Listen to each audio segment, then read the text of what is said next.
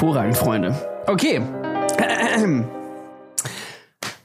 Herzlich willkommen, meine lieben Freunde. Ich bin Niklas. Ihr seid bei mir zu Hause, genauso wie Pia Kraftfutter. Beziehungsweise Pia ist eigentlich mir nur digital zugeschaltet, da wir aktuell alle bei uns zu Hause sind. Eigentlich sollten wir den Podcast umbenennen. Die Idee kam eben schon von Pia und letzte Woche hatten wir auch so ein Gespräch. Naja, heute reden wir über ziemlich viele interessante Themen, denn Pia ist ein sehr interessanter Gast. Pia ist Aktivistin, Pia ist aber auch Influencerin und Moderatorin. Sie hat einen Podcast, der heißt Lieben, Leben und Liebe, Leben? Leben, lieben, lieben, lieben lieben, lieben, du schaffst leben. das. Leben, lieben. Ganz viel Liebe und, und Leben. Liebe, genau. Leben. Ähm, und äh, wir reden heute darüber, wie es zum Beispiel für sie war, in eine Schweinezucht einzubrechen, um Massentierhaltung dort zu dokumentieren. Wir reden über ihren Werdegang von der Influencerin hin zur Ökoaktivistin, ähm, aber auch wir reden darüber, wie es für sie ist, in einer polygamen Beziehung zu leben. Deswegen heißt der Podcast heute, wie lebt es sich frei und unkonventionell? Denn äh, so wie ich Pia bisher kennengelernt habe, lebt sie sehr frei und unkonventionell. Und deswegen begrüße ich Sie recht herzlich. Hallo Pia, wie geht's dir?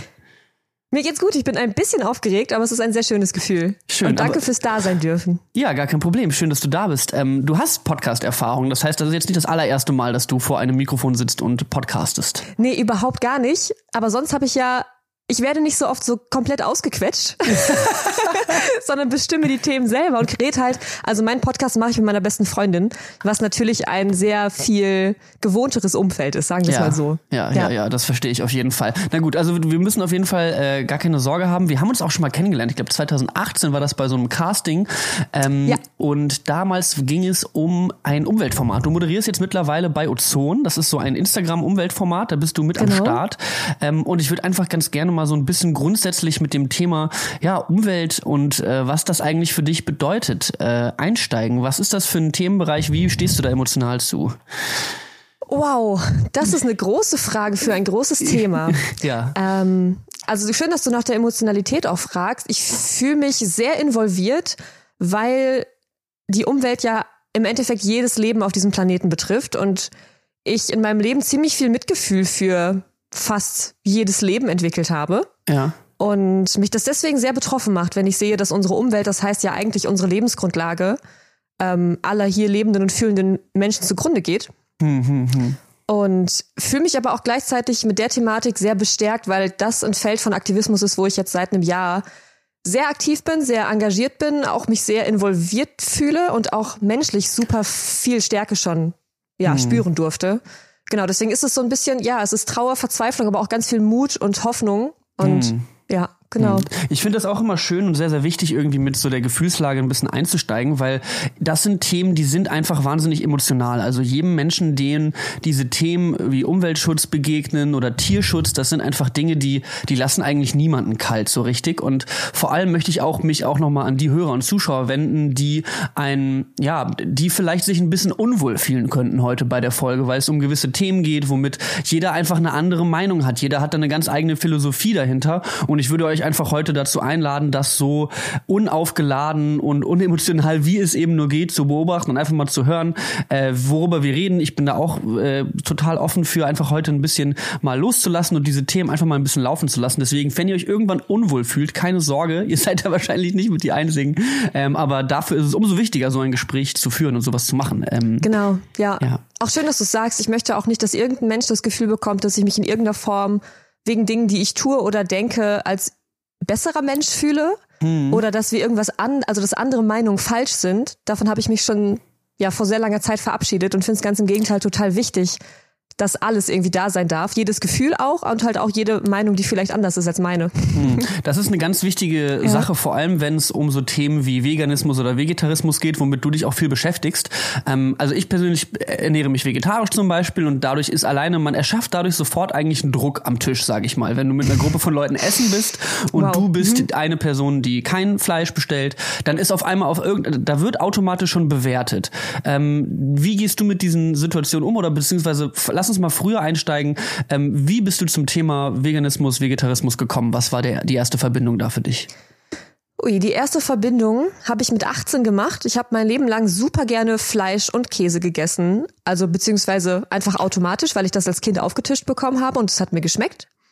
Und eine Freundin von mir ist damals, ich war 18, gerade so zu Zeiten des Abiturs, ich glaube schon Veganerin gewesen. Ich fand das irgendwie komisch. Habe mich aber aufgrund dessen einfach selber mal informiert, habe, glaube ich, bei YouTube, ich weiß nicht mehr wo, nach Videos, nach Informationen gesucht und bin, glaube ich, ganz stumpf auf ein, zwei Videos gestoßen, in denen es halt um Tierhaltung und um Schlachtung ging. Hm. Und es war für mich ein bisschen so, als hätte ich es bis dahin nicht gewusst. Also klar war mir bewusst, dass Fleisch von toten Tieren kommt. Mhm. So. Aber der tatsächliche Prozess, dass da ein fühlendes Lebewesen hintersteckt, was quasi gefangen gehalten und dann getötet wird, hat mich irgendwie schockiert. Also es war so, stimmt ja, oh mein Gott, wieso hat mir das denn nie jemand gesagt? Also so mhm. klar gesagt und auch gezeigt, wie das dann aussieht, wenn so ein Tier halt gefangen gehalten und getötet wird. Und das war für mich, ist so ein bisschen so ein Weltbild zusammengebrochen. Also so ganz, ganz langsam, wo ich irgendwie dachte, hey, meine Eltern haben mir das nicht gesagt, ich habe das nicht in der Schule gelernt. Das, also ich habe mein Leben lang was getan, was ich kom also was im kompletten Widerspruch zu meinen Vorstellungen von Moral und Gerechtigkeit steht irgendwie. Hm. Und auch zu meiner Tierliebe, weil ich fand Tiere immer süß. Ja. So. Genau. Und das hat mich ziemlich erschüttert und genau, bin auf dem Weg dann Vegetarierin geworden. Mhm. Ähm, hab aber seit dem Punkt, glaube ich, angefangen, alles in meinem Leben, auch unabhängig vom Konsum, zu hinterfragen, weil ich irgendwie das Gefühl hatte, okay, vielleicht verarscht mich die ganze Welt auch in anderen Dingen. so, wer weiß, was noch alles gar nicht so ist, wie ich immer dachte, oder wo ich noch gar nicht genug Informationen habe, um überhaupt zu entscheiden, wie will ich handeln oder wie möchte ich leben. Genau, und bin dann auf dem Weg halt auch zum Veganismus gekommen, weil dann irgendwann klar wurde, upsi, auch für andere tierische Produkte werden Tiere Dinge angetan, die nicht nötig wären. Vor allem, weil wir ja auch ohne tierisches Essen sehr gesund und glücklich leben können. Mhm. Genau. Und es war für mich immer relativ klar, das dann auch strikt zu boykottieren. Das hat, ist mir irgendwie nie wirklich schwer gefallen. Mhm. Für mich war das irgendwie nur konsequent und hat mir Spaß gemacht, das dann durchzuziehen. Genau. Okay. Und äh, wie, um nochmal dann zu dem Thema zu kommen, was wir kurz ja. davor angesprochen hatten, man kommt in diese Situation und bestimmt war es für dich auch, als es gerade als es ein neues Thema war, ich weiß nicht, ob du damals dann noch mit deiner Familie zusammengelebt hast oder sowas, Hab weil ich noch, ja. gerade gerade am Essenstisch mit äh, Mama und Papa oder vielleicht mal bei einem Familienfest mit Oma und Opa ist das natürlich immer ein schwieriges Thema irgendwie. Ähm, wie war das dann anfangs für dich irgendwie das zu erklären? Wie wurde das aufgenommen in deinem direkten Umfeld? Wie war das? Es wurde ja sehr unterschiedlich aufgenommen. Ich hatte das Glück, dass mein Bruder das ziemlich schnell auch eingesehen und verstanden hat und mit mir zusammen tatsächlich Vegetarier wurde.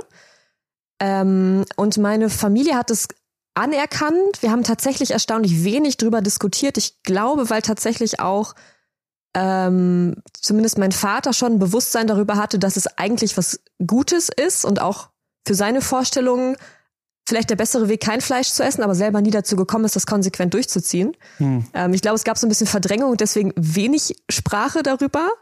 Aber im größeren Umfeld, also wenn es um Freunde geht, um größere Familienkreise, dann musste ich am Anfang schon ganz, ganz viel erklären. Das war mir super unangenehm weil es für mich so ein sehr emotionales Thema war und ich halt gerade, wenn du frisch davon erfährst, auch noch sehr emotional aufgeladen eigentlich. Mhm. Also ich hatte ganz viel Wut auch, auch Enttäuschung, auch Nichtverständnis für Menschen, die schon so lange leben und noch nicht gecheckt haben, was da mit Tieren passiert, beziehungsweise nicht entsprechend handeln und was verändern. Aber ich bin ein super harmoniebedürftiger Mensch. So, das heißt, ich konnte das nie artikulieren und ich glaube, das tat mir im Endeffekt ganz gut, weil das dazu geführt hat, dass ich mit meinen Verwandten und Freunden auf eine sehr verständnisvolle Art damit darüber gesprochen habe. Also auch so, ja, hey, kann ich voll verstehen, dass das komisch ist, aber ich fühle das halt so und so und deswegen möchte ich persönlich das gerade nicht mehr unterstützen. Hm. Und ich habe daraus quasi nie einen Angriff gemacht, obwohl ich durchaus die Wut in mir gehabt hätte. Aber ich, ich hat sich irgendwie nicht richtig angefühlt. Ich dachte so, nee, eigentlich bringt ja jetzt auch nichts, wenn ich euch beschuldige und ihr mich deswegen noch blöder findet, weil dann hört ihr mir erst recht nicht mehr zu. Und hm. ich wollte ja, dass Menschen verstehen, was ich, was ich fühle und warum und im besten Fall auch über ihr Handeln nachdenken. Deswegen bin ich auf diesem friedlichen, verständnisvollen Weg schon immer ganz gut gefahren. Hm. Tatsächlich. Das, ja. ist, das ist nämlich, glaube ich, gerade das Komplizierte, das Schwierige, wenn man eine moralische oder ethische Entscheidung fällt für sich, dann nicht alle anderen zu verurteilen, mhm. die diese Entscheidung nicht für sich getroffen haben. Und die Frage, die ich mir immer gestellt habe, ist, okay, hat da jemand wirklich willentlich sich auch die gleichen Informationen wie ich angeschaut und dann gesagt, aber es ist okay für mich Fleisch zu essen, weil in dem Fall bin ich so ein bisschen, ja okay, wenn du die Information hast und die Entscheidung dahingehend fällst und sagst, okay, ich kann das mit mir vereinbaren, dann bin ich so eingestellt, okay, das ist, das ist in Ordnung. Wie siehst du sowas? Wie, was glaubst du, wenn es darum geht, wenn Leute sich diese Informationen alle anschauen und sagen, okay, ich habe gesehen, ich sehe diese Grausamkeit, ich esse es trotzdem. Was, was empfindest du da? Oh, ich finde das super schwierig, weil ohne das halt menschlich böse zu meinen, finde ich, dass es eigentlich keine Rechtfertigung sein darf, Leid in Kauf zu nehmen, nur weil man das selber in Ordnung findet. Weil, also wenn wir es auf was anderes übertragen, was für uns nicht so selbstverständlich ist wie der Konsum von tierischen Produkten, sagen wir, jemand hat, also keine Ahnung, missbraucht seinen Hund, ähm, aber weiß, dass dem Hund das weh tut, aber findet das für sich in Ordnung. Hm. Dann würde ich nicht sagen, dass das in Ordnung ist. also, oder, also du kannst es ja auch weitertreiben mit, mit dem Missbrauch von Menschen, mit generell Gewalt oder verbaler Gewalt. Es gibt ja Menschen, die, für die das einfach völlig okay ist, weil sie moralisch anders geprägt sind, zum Beispiel, hm. ähm, anderen Menschen Leid zuzufügen. Aber das macht es ja nicht besser, das Leid. Das macht es in dem Moment verständlich, warum der Mensch so handelt, aber ich würde es damit nicht unbedingt ich, ich lass es nicht als Rechtfertigung gelten, nur ja, okay. als Grund, warum bestimmte Dinge halt gelebt werden oder halt noch nicht gelebt werden. Ähm, also finde ich schwierig. Okay, okay, das, das, aber das ja. setzt dann auch schon wieder, ähm, es, es setzt die Bühne eigentlich schon ein bisschen für das Ding, dass du, du wirst ja häufig in diese Konflikte immer noch geraten. Ich weiß nicht, ob es, ob es immer noch so für dich ist, weil ich glaube schon, dass wenn man eine Weile lang auch so ein bisschen seinen eigenen moralischen und ethischen Kodex lebt, dass man dann häufig auch Leute um sich äh, ringt, die ähnlich so sind. Hast du Leute in deinem engen Umfeld, die da ganz anderer Meinung sind oder geratet ihr da häufig aneinander oder wie sieht das aus? Leider nicht. also ich ähm, habe das letztens auch schon mal einem Freund erzählt, dass ich fast ein bisschen traurig bin, dass ich mittlerweile schon so lange vegan lebe und sich mein Umfeld entsprechend angepasst hat. Also nicht unbedingt, dass alle wegen mir Veganer sind, aber wenn das Leben so vor sich hin plätschert und man viel die Dinge tut, die man halt liebt, dann begegnen einem Menschen, die auch viele ähnliche Dinge gut finden. Hm. Und ähm, bei meiner Familie ist es sehr akzeptiert und mir fehlt oft dieses Aufeinanderprasseln, was ich halt früher öfter noch hatte, weil ich mag an sich den Austausch voll. Also ich mag keinen Streit, aber ich mag halt eine Diskussion. Ja. Eine ehrliche, ähm, kritische Diskussion und die ist in meinem Alltag, die muss ich mir schon bewusst suchen. Da mhm. muss ich schon in eine Schweinezucht einbrechen und mich dann von Landwirten beschimpfen lassen, damit das mal wieder passiert. Also weißt du, ja. ähm, aber ist auch okay. Also ich kann, ich kann das ja provozieren, wenn ich möchte. Ähm, aber im tatsächlichen Alltag so gar nicht mehr. Mhm. Ich finde da das ich in meiner Blase. Ich finde es finde es auch total äh, eine gute Diskussion. Finde ich sehr sehr schön. Ich hatte mal einen Mitbewohner, der konnte 1A diskutieren. Der war sogar sogar wenn du derselben Meinung warst wie er, hattet ihr trotzdem eine Diskussion, die an Streit ge Geil. gegrenzt ist, weil es halt einfach, es ging um, es ging ums Diskutieren. Es geht auch gar nicht. Also ja. es war auch immer in einem vertrauten Rahmen. Deswegen fehlt mir das manchmal. Und wenn man mit fremden Leuten gerade über Ethik und Moral diskutiert, dann ist man sehr schnell so. Man will ja auch niemanden verletzen und nichts ähm, überschreiten. Ähm, aber ja, du hast es gerade schon ein wenig angeschnitten und ich würde auch direkt auf das Thema ein, äh, einsteigen. Du hast letztes Jahr im Januar war das, glaube ich, ein mhm. Video hochgeladen. Da bist du in einer Schweinezucht äh, drinnen gewesen. Das heißt, du hast auch selber das ähm, dokumentiert. Du bist mit Kamera hin. Ich weiß nicht, wie, wie viele Leute ihr wart. Was war das für eine Idee? Wie ist das zustande gekommen? War es das erste Mal, dass du sowas in der Richtung gemacht hast und warum?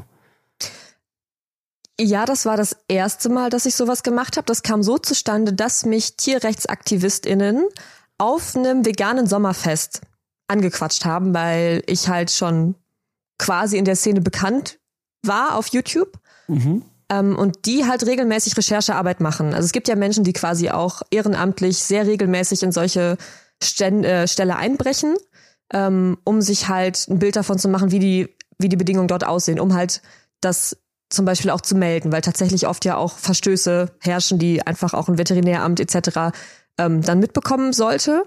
Genau, diese Menschen hatten die Idee, dass es nicht auch, also dass es gut sein könnte, wenn mal ein Mensch mitkommt, die quasi auch Reichweite hat und auch schon quasi persönlich mehr involviert ist in dieser YouTube-Welt, dass Menschen auch mal ein Gesicht dazu sehen, weil oft hm. sind diese Recherchearbeiten halt sehr anonym, weil es natürlich auch ein Verbrechen ist und dementsprechend halt nicht so nahbar. Also du siehst halt nicht, wer da ist, du siehst halt nur, okay, es ist irgendwie scheiße und hatten halt, haben mich gefragt, ob ich mir das vorstellen könnte. Und ich habe tatsächlich keine Sekunde darüber nachgedacht, sondern war so auf jeden Fall. ähm, mutig, mutig. Auf jeden Fall auch was, was natürlich niemals ich alleine gemacht hätte, was auch niemand alleine machen sollte. Ich glaube, gerade überzeugte VeganerInnen könnten dazu tendieren, schnell mal zu denken, yo, ich habe auch irgendwo eine Schweinefarm, keine Ahnung was in meiner Nähe, ich brech mal ein, nehme mal ein Schwein mit. Aber das ist, glaube ich, schon was, was sehr, sehr gut geplant sein muss, nicht nur aus Schutz vor, also als Eigenschutz, Selbstschutz, ähm, sondern auch einfach um die Tiere, um den Landwirt nicht unnötig zu gefährden, etc. Ähm, und das war schon sehr, sehr professionell, weil es mhm. halt Aktivistinnen waren, die das, wie gesagt, regelmäßig machen und mich dann mitgenommen haben. Also wirklich nachts, ähm, nachts getroffen, ganz, ganz lange Vorbesprechung gemacht, dann ähm, ja mit dem Auto möglichst unbemerkt irgendwo im Wald äh, um die Ecke geparkt, dann durch den Wald gelau. Also so, ja, das war schon ähm, Krimi-Gefühl hm, hm, tatsächlich. Hm. Richtiges James Bond-Gefühl. Habe ich eine Frage vergessen, warum? Ja, äh, ich zu dem Zeitpunkt hatte ich das Gefühl, dass es sich bis jetzt alles gemacht habe an Online-Aktivismus und so ein bisschen nett darüber reden, wie es sein könnte und was ich alles denke, reicht mir nicht mehr. Und ich wollte das Leid auch selber nochmal sehen, selber dokumentieren, um mir auch vielleicht noch mehr das Recht, so, also um noch mehr das Recht zu fühlen, auch dafür einzustehen. Hm. So, so ich habe es mit, mit eigenen Augen gesehen, weißt du? Ja. Dann ist es so, ich bin da gewesen und ich kann so ein persönliches Video auch nochmal viel eher Menschen zeigen, die mich kennen oder halt auch nicht kennen, aber genau, das war für mich irgendwie ein schöner Weg, da einfach nochmal weiterzugehen und halt auch vielleicht ja sowas, was Leute als mutig empfinden zu tun, einfach um mir, ja, um mir, mir klar zu machen, aber auch um anderen Menschen klar zu machen, wie dringend mir das ist, so dass ich quasi mhm. auch bereit bin, vielleicht was zu riskieren irgendwie, weil mhm. ich denke, dann zeigt das auch, dass es nötig ist, weil halt Missstände existieren. Ja. Genau. Ja, so. voll super, super interessant. Ich finde es mega mutig, dass du das gemacht hast. Ähm, ich will auf jeden Fall auch gleich äh, ein bisschen die Geschichte und die Eindrücke weiterhören. Ich wollte an der Stelle nochmal, ähm, weil ich habe letztes Jahr was ähnliches gemacht, ähm, aber so um die um die Jahreszeit vom Mai herum. Ich war nämlich auf also ich habe ich bin nicht in, in, in so eine Zucht eingebrochen und habe das dokumentiert, sondern ich habe in Neuseeland auf einer Kuhfarm gearbeitet, da wo Kälber Ui. gezüchtet worden sind ja. und habe einfach mal einen Monat lang ähm, habe ich gewooft. Das heißt, ich wurde da habe da Verpflegung und Unterkunft für bekommen und war für mich eben, für mich war das ein ähnlicher Antrieb. Ich habe gesagt, ich, ich, ich, ich sehe da meine Ideologie, aber ich möchte auch ganz gerne mal damit da mal Teil davon sein und auch nah an diesen Tieren dran sein und diese Lebewesen mal wirklich, weil das finde ich ist das immer das, was ich auch viel kritisiere. Man weiß, man hat gar keinen Kontakt zu diesen Tieren. Man hat auch ja. grundsätzlich keinen Kontakt zu Tod und keine Vorstellung von Tod und was das eigentlich bedeutet. Ähm, da, wo ich war, das war eine sehr kleine, sehr liebe Farm, sehr viel Platz für die Tiere. Da wurde auch nicht geschlachtet, da wurden nur kleine Babykälber ähm, hochgezogen. Das Grausamste, was halt da getan wurde, ist, dass diese Kälber eben an Tag eins der Mutter entrissen oh werden und dann geht die eben äh, gehen die Kälber eben ins äh, in die in die in den Stall und da werden die dann eben von uns tagtäglich gefüttert. Aber als ich angekommen bin, das war ein Tag nachdem gerade eine einer Kuh ein, ein Kalb weggenommen wurde und die Kuh ist die ersten drei Nächte, wo ich da war, nachts zum Haus gekommen vom Farmgelände und hat das Haus angemut. Also die wusste, oh da sind die Menschen drin, die mein Baby weggenommen haben und ich fand das so krass, dass Kühe so intelligent sind, dass sie das checken Ui. und dann sich auch noch melden. Sorry, dass ich da jetzt so ein heftiges so eine heftige das, Story irgendwie ja. teil, äh, teile, aber für mich war das so ein so ein krasser Moment, wo ich gemerkt habe, das sind emotionale Lebewesen so, die die die registrieren, was los ist, die sind da die sind nicht blöd so, die sind, wie man, weil man immer so schön sagt, blöde Kuh. So, das ist nicht der Fall. Und das hat mich echt auch nochmal ähm, krass, krass bewegt und krass beeindruckt. Ja. Ähm, ja. ja, genau das hat es mit mir auch gemacht. Also wirklich dann da, also ich hatte spannenderweise ganz lange so voll den professionellen Modus in meinem Kopf, also während dieser, dieses Einstiegs, dass ich wirklich mich wie in so einem Film gefühlt habe. Und deswegen war ich auch kaum aufgeregt, weil es war echt so ein bisschen wie in so einem Computerspiel, vielleicht auch. So alles ja. ist so ganz anders und so richtig heftig. Mm. Und du hast halt deine Kamera und weißt, okay, ich möchte jetzt alles möglichst gut dokumentieren. Das heißt, du bist so voll, keine Ahnung, voll fokussiert und guckst mm. dir mhm. halt auch die einzelnen Tiere nicht wirklich an. Du bist halt so, okay, mhm. hier ist was, das sieht, das sieht schlimm aus. Ich, ich muss überhaupt erstmal klarkommen auf das Licht, auf den Geruch und alles. Ähm, und dann habe ich aber gegen Ende, als ich wusste, wir gehen gleich raus, es ist alles geschafft, angefangen, so individuellen Tieren in die Augen zu gucken.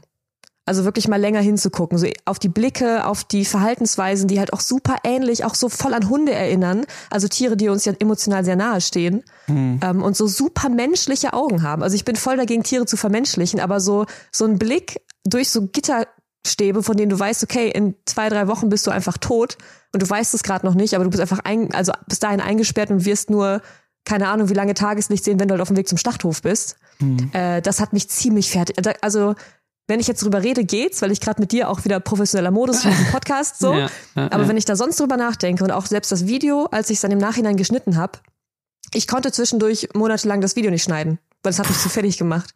So, oh. ich konnte mir das nicht angucken, obwohl ich ja da gewesen war.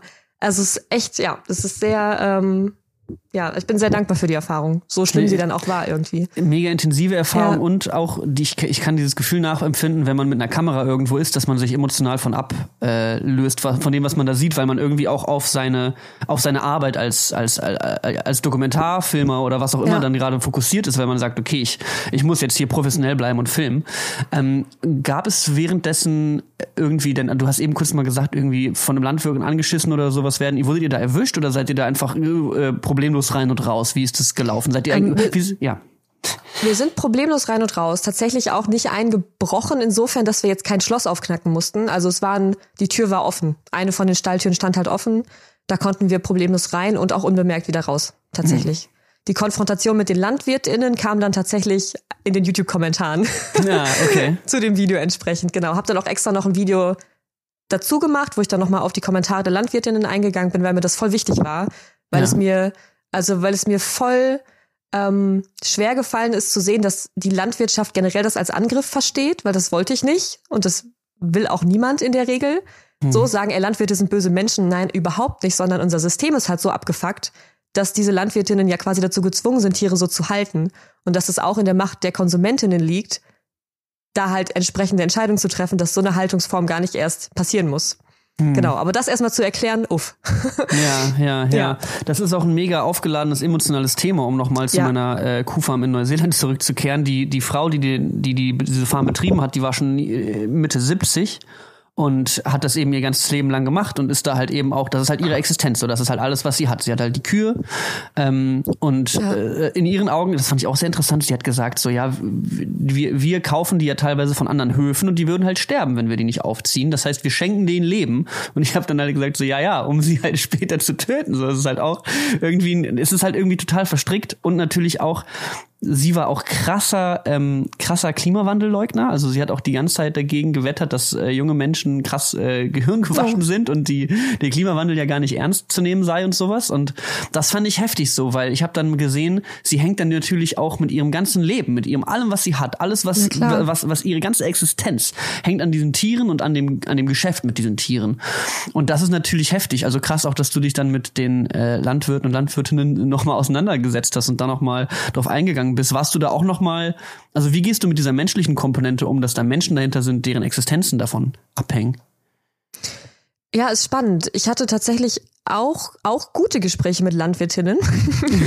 ähm, auf, also aufgrund des Videos, weil natürlich da auch Menschen sich nicht direkt angegriffen gefühlt haben, sondern auch sich erklärt haben und auch gerechtfertigt haben. Und ja, ich finde es super schwierig, weil wenn ich mit, also ich fühle mit Landwirtinnen und mit generell jedem Menschen genauso mit, wie ich mit den Tieren mitfühle. Also ich glaube nicht, dass Menschen groß viel, also viel mehr Schuld in sich tragen als so unschuldig eingesperrte Tiere. Das heißt, ich kann den Menschen dahinter nicht aufgrund seines Berufs zum Beispiel irgendwie scheiße finden. Mhm. Aber ich möchte halt möglichst nah drankommen an, an die Gefühle, an die Moral vielleicht auch, ähm, aber auch generell an ja allgemeine Gerechtigkeit, die ja jeder Mensch, also jeder Mensch hat ja ein Gefühl dafür. Und ich weiß nicht, ob, also klar ist es, ist es immer scheiße, wenn Jobs verloren gehen. Aber ich, also unsere, unsere, unser System wandelt sich und wir streben ja alle eine Welt an, in der mehr Frieden und mehr Gleichberechtigung und weniger Ausbeutung herrscht. Mhm. Und wenn dazu gehört, dass ein, zwei, drei, vier, fünftausend Landwirtinnen, natürlich noch viel mehr, ihren Job wechseln oder vielleicht lieber Gemüse anbauen, anstatt Tiere umzubringen, dann tut mir das leid für den Aufwand und für vielleicht auch zwischendurch mehr Existenzbedrohung. Aber ich, ja, hm, hm, ich finde es hm. dann irgendwie aber nötig.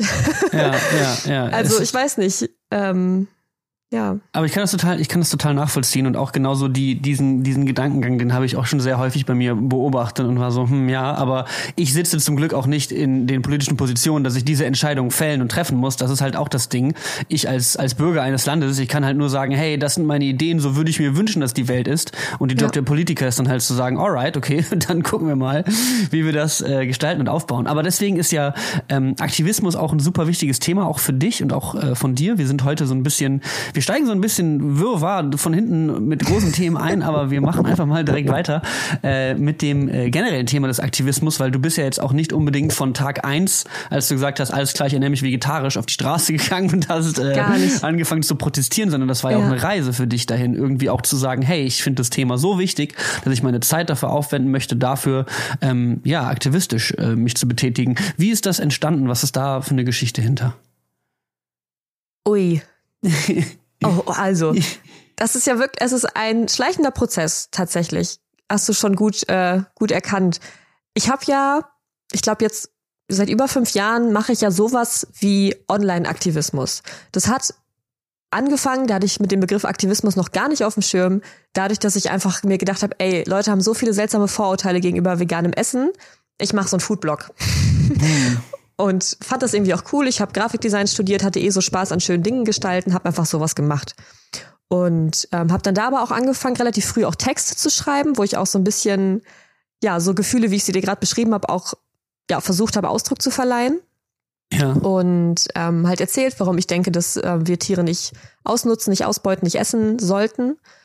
Und das war schon ein aufregendes Gefühl. Da habe ich, glaube ich, zum ersten Mal gemerkt, wie krass es sich anfühlt, so Gedanken, von denen ich weiß, dass sie nicht viele Menschen teilen, einfach mal zu veröffentlichen, weil ich davon überzeugt bin, dass das eigentlich, dass wenn Menschen das wirklich für sich verstehen und hinterfragen, die Welt besser macht und auch die Menschen glücklicher macht. Mhm. Also mein Anspruch war eigentlich immer, also beziehungsweise war nie die Welt zu retten, sondern dass erstmal nur alle Menschen einfach ehrlicher mit sich leben. So mit dem, was, dass ihre Handlung mehr mit dem übereinstimmt, was sie eigentlich wirklich möchten. Hm. Für sich und für die Welt und für andere Lebewesen vielleicht auch. Genau. Und das war schon cool. Und dann da, dann kam YouTube. Das war dann irgendwie auch nochmal krass. Dann bist du auf einmal mit deinem Gesicht, mit deiner Stimme irgendwo und merkst, das fühlt sich irgendwie auch gut an. Also mit all der Überwindung, die ich, die ich so krass brauchte für jeden weiteren Schritt, weil ich Todesangst hatte natürlich vor Verurteilungen, ähm, davor ausges also vielleicht auch ausgelacht zu werden, so von wegen, jetzt meint sie, ihre Meinung ist irgendwie wichtig im Internet und so. Mhm. Ähm, aber einfach mal gemacht, weil ich irgendwie gemerkt habe, dass also, selbst wenn ich ein bisschen Angst habe und selbst wenn es mir quasi ein bisschen Leid zufügt, dann ist es nichts im Verhältnis zu dem Leid, was gerade auf unserer Welt passiert und gegen das ich halt was tun möchte. Hm. Und aus der Motivation heraus ist es dann einfach so weit gekommen, dass ich dann irgendwann zum ersten Mal auf der Straße stand, also quasi nicht mal mehr vom Internet geschützt, wo man ja einfach was wegklicken kann oder es einfach nicht lesen ja. kann ähm, und halt da auch über Tierrechte informiert habe und Bilder gezeigt habe von Massentierhaltung mitten in der Innenstadt. Hm. Ähm, und da halt mit Menschen vor Ort gesprochen habe, weil eine Freundin von mir mich überredet hatte, mitzumachen. Und da habe ich mich, glaube ich, zum ersten Mal als Aktivistin insofern mhm. gefühlt, halt so wie man sich das vorstellt. Ne? Du stehst auf der Straße mit einer politischen Botschaft, ähm, die dir wichtig ist. Genau, und bin dann halt, dadurch, dass die Thematik ja auch immer präsenter wurde, ähm, zusätzlich noch zum Klimagerechtigkeitsaktivismus gekommen. Äh, auch so über Fridays for Future und dann generell mehr Auseinandersetzung mit dem Thema, äh, ja, bis hin zu jetzt Extinction Rebellion, die ja durchaus ein bisschen weitergehen als Fridays for Future. Also auch mal unangemeldete Demonstrationen machen, ähm, Straßen blockieren. Und da jetzt seit einem, fast einem Jahr sogar schon, ja, so aktiv, dass ich, ja, so ziemlich, ja, alles, alle Zeit meiner Freizeit, die nicht gerade irgendwie mit Freunden oder Beziehungen gefüllt ist, dafür aufwende. Ähm, ja, irgendwie so. ja, okay, okay. Stück für Stück, halt über fünf Jahre jetzt, ne? Das ist halt ja. wirklich alles so nacheinander passiert irgendwie. Immer aus dem Gefühl heraus, eigentlich will ich noch mehr machen. Und hm. ich kann jetzt nicht einfach aufhören damit. Hm, hm, hm. So. Okay. Und ja. da, du hast, was du gerade schon sehr schön angesprochen hast, auf der Straße kann man sich nicht, ähm, kann man, das kann man nicht wegklicken, so, das kann mhm. man nicht auch, da kann man keine Leute einfach äh, blockieren, wenn man keine Lust auf die hat. Aber auf der anderen Seite würde ich auch sagen, dafür sind die Leute im Internet viel aggressiver und viel derber in ihrer Ausdrucksweise. Ich weiß nicht, ob du auf der Straße auch schon mal so extrem, äh, also ich weiß gar nicht, wie du, wie, wie dir überhaupt begegnet wird. Also gerade, ich kann mir vorstellen, dass wenn man mit solchen Meinungen im Internet unterwegs ist. Das Internet ist ein wunderbarer Ort. Wir waren alle schon mal da, aber wenn ihr da Content reinstellt, der ein bisschen kontrovers ist, dann geht's richtig rund. Deswegen lass uns doch gerne erstmal damit einsteigen. Ähm, wie, ja. wie, wie, wie wurde dir im Internet entgegengekommen? In Kommentaren, in Nachrichten? Ähm, was waren das für Reaktionen? So ganz allgemein würde ich sagen, dass ich ziemlich gut davon gekommen bin, was Hate angeht. Tatsächlich. Mhm. Liegt aber daran, glaube ich, dass ich mir immer sehr viel Mühe gebe, Dinge halt so zu formulieren, so wie ich es ja hier auch gerade ziemlich am Anfang schon getan habe, dass ich keinen Menschen deswegen als irgendwie schlechter als mich empfinde oder irgendwie angreifen möchte. Hm. Und ich glaube, ich schaffe es ganz gut, das auch immer so auszuformulieren, dass Menschen es halbwegs verstehen. Hm. Aber ja, du hast es gesagt, das Internet ist das Internet. Das heißt, dass da auch von, ich weiß gar nicht, was ich jetzt sagen darf, ne? Also alles, ähm, alles, okay.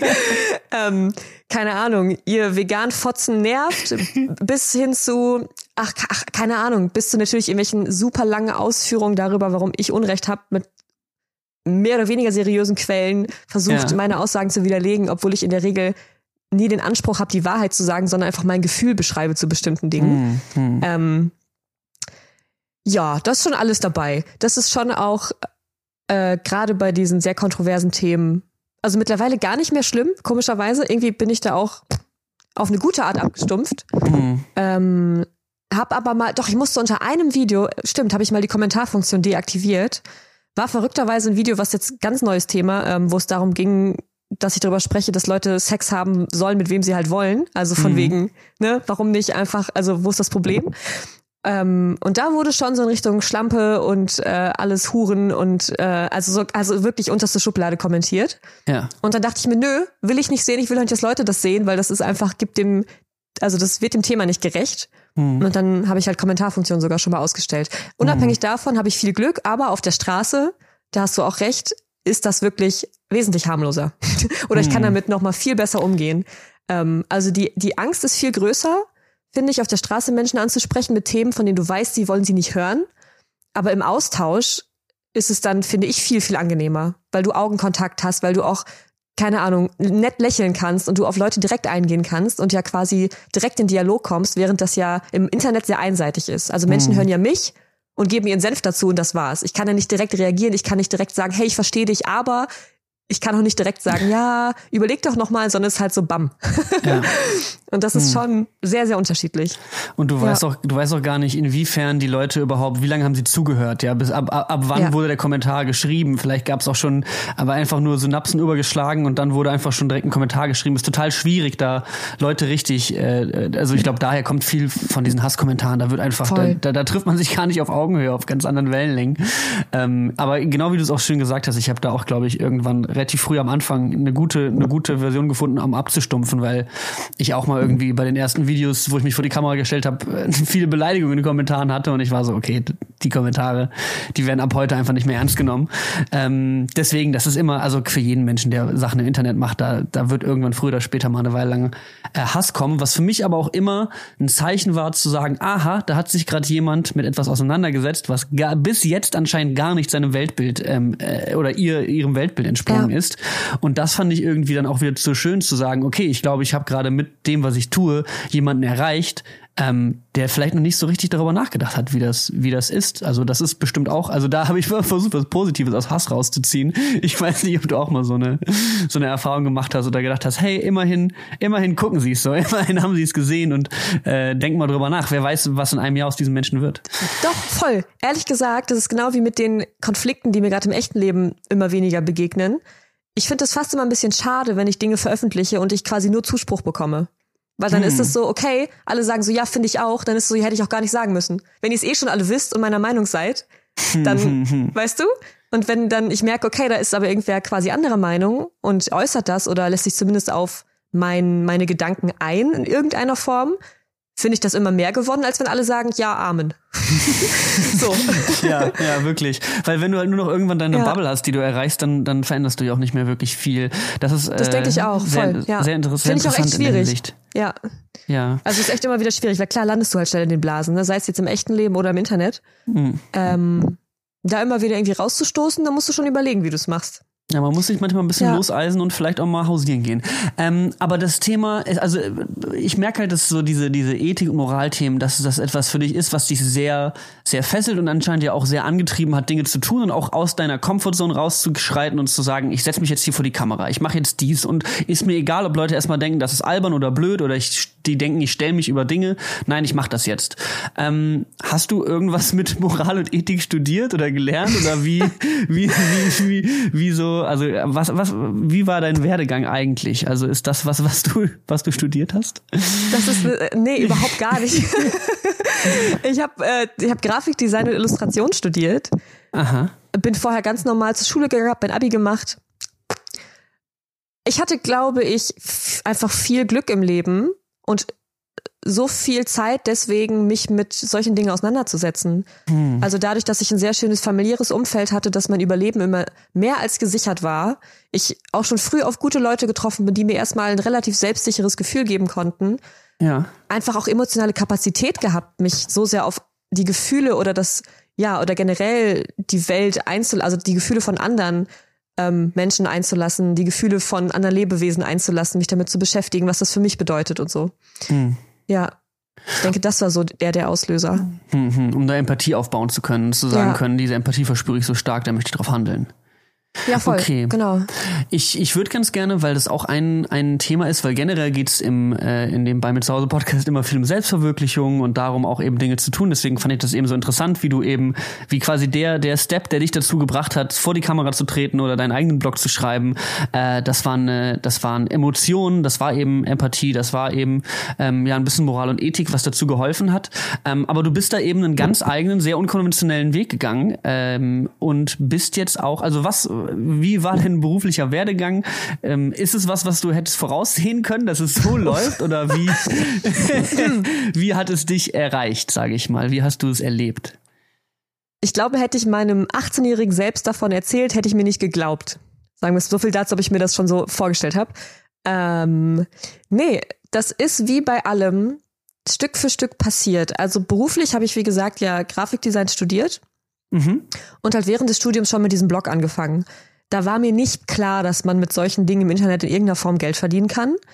Das war wirklich, also reine Überzeugung und wirklich das starke Bedürfnis, da irgendwas nach außen zu tragen, was im besten Fall die Welt ein bisschen besser macht. Ja.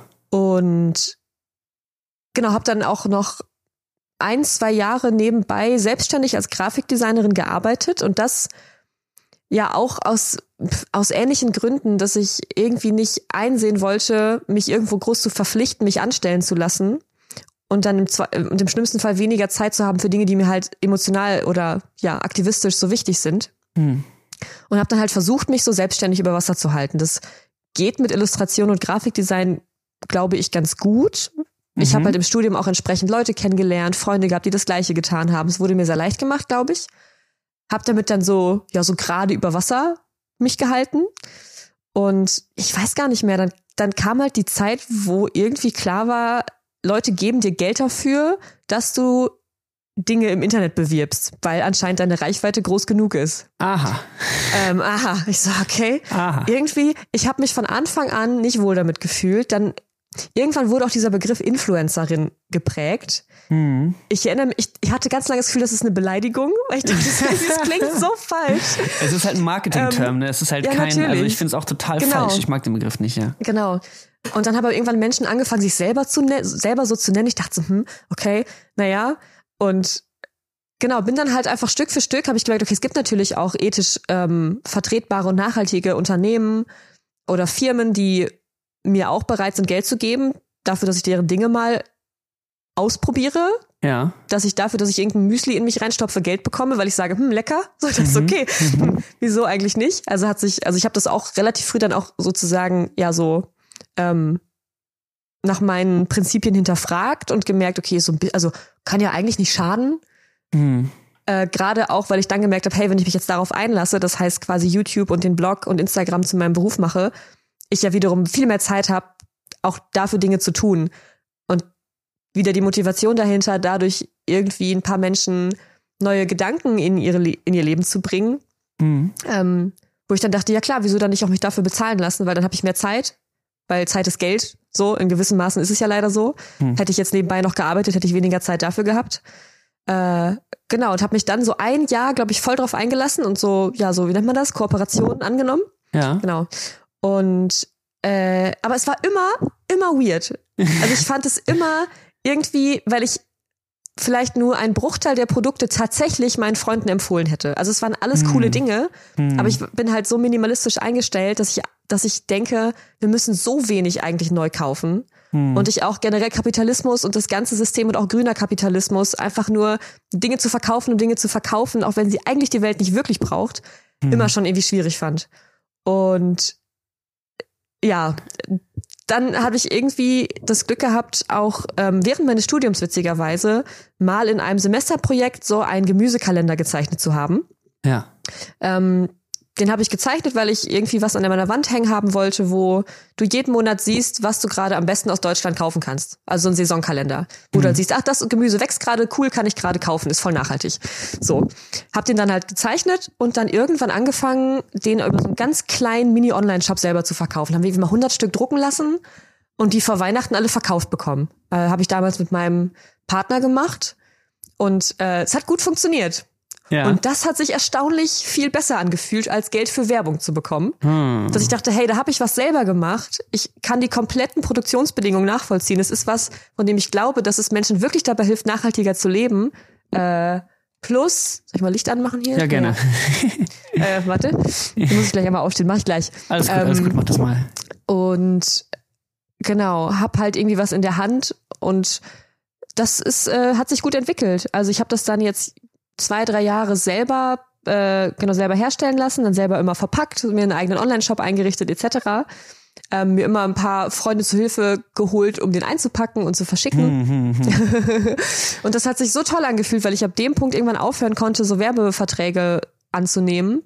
Ähm, und dann ja, und jetzt einfach davon lebe. Plus ich habe ja dann, was du vorhin erzählt hast, vor einem Jahr bei Ozon angefangen. Also quasi ein Bezahl, also ich werde bezahlt dafür, dass ich ein Instagram-Format moderiere vom öffentlich-rechtlichen im Endeffekt. Mhm. Also ähm, ja, da quasi, also nicht angestellt bin, aber ich habe halt einen Vertrag so. Ich werde halt mhm. bezahlt dafür, dass ich nachhaltige Dinge erzähle. Auch voll mhm. cool. Mega cool, mega cool. ähm, ja, und das ist quasi äh, jetzt meine, meine Einnahmequelle. Den Kalender verkaufe ich mittlerweile über einen befreundeten Online-Shop. Also ich mache den Versand nicht mehr selber, ich bekomme einfach quasi Provision pro verkauften Kalender. Mhm. Ähm, genau, heißt, ich habe da auch jetzt viel mehr Zeit wiederum für Aktivismus dadurch bekommen, dass ich den Versand abgegeben habe. Und bin halt, mache halt ein paar Mal im Monat meine Ozondrehtage und habe richtig viel Zeit für alle anderen Dinge, die mir so wichtig sind. und komme sehr gut um die Runden. Ich, ja, ich habe mehr, als ich brauche, tatsächlich. Das ist cool. Ja, das, das ist richtig sehr, sehr crazy. Richtig, ja. richtig crazy, richtig interessant. Jetzt mach ich kurz Licht an. Warte. Mach du mal kurz das Licht an. ja. äh, für die Leute, die uns nicht äh, sehen, sondern nur hören. Ähm, bei Pia und bei mir ist es ein wenig dunkel geworden, ähm, weil wir ja auch äh, zur Zeit aufnehmen, wo es gerade dunkel wird. Ähm, ja, ich finde es äh, super interessant, was du erzählst und vor allem auch die Zwickmühle, die du beschrieben hast, dass du gesagt hast, ähm, hey, jetzt bewerbe ich hier Produkte, aber eigentlich finde ich das nicht gut. Und eigentlich, weil das ist nämlich auch das, was man, glaube ich, vielen Influencern äh, vorwirft, immer zu sagen, so, hey, ihr, ihr findet das doch gar nicht gut, was ihr da macht. Und da hat man eine, ähm, äh, eine Bekannte von mir, äh, die hat Marketing studiert und die hat gesagt, Influencer gibt es schon lange, die hießen früher einfach nur Testimonials. Und das fand ich ah. irgendwie so, das fand ich so witzig, weil man kennt ja diese Werbung, wo dann irgendwie so eine random Person da steht und sagt so, also ich äh, gebe die Cornflakes immer meinen Kindern, dann jo. sind sie richtig gesund gesund und rennen rum oh, und dann Spaß.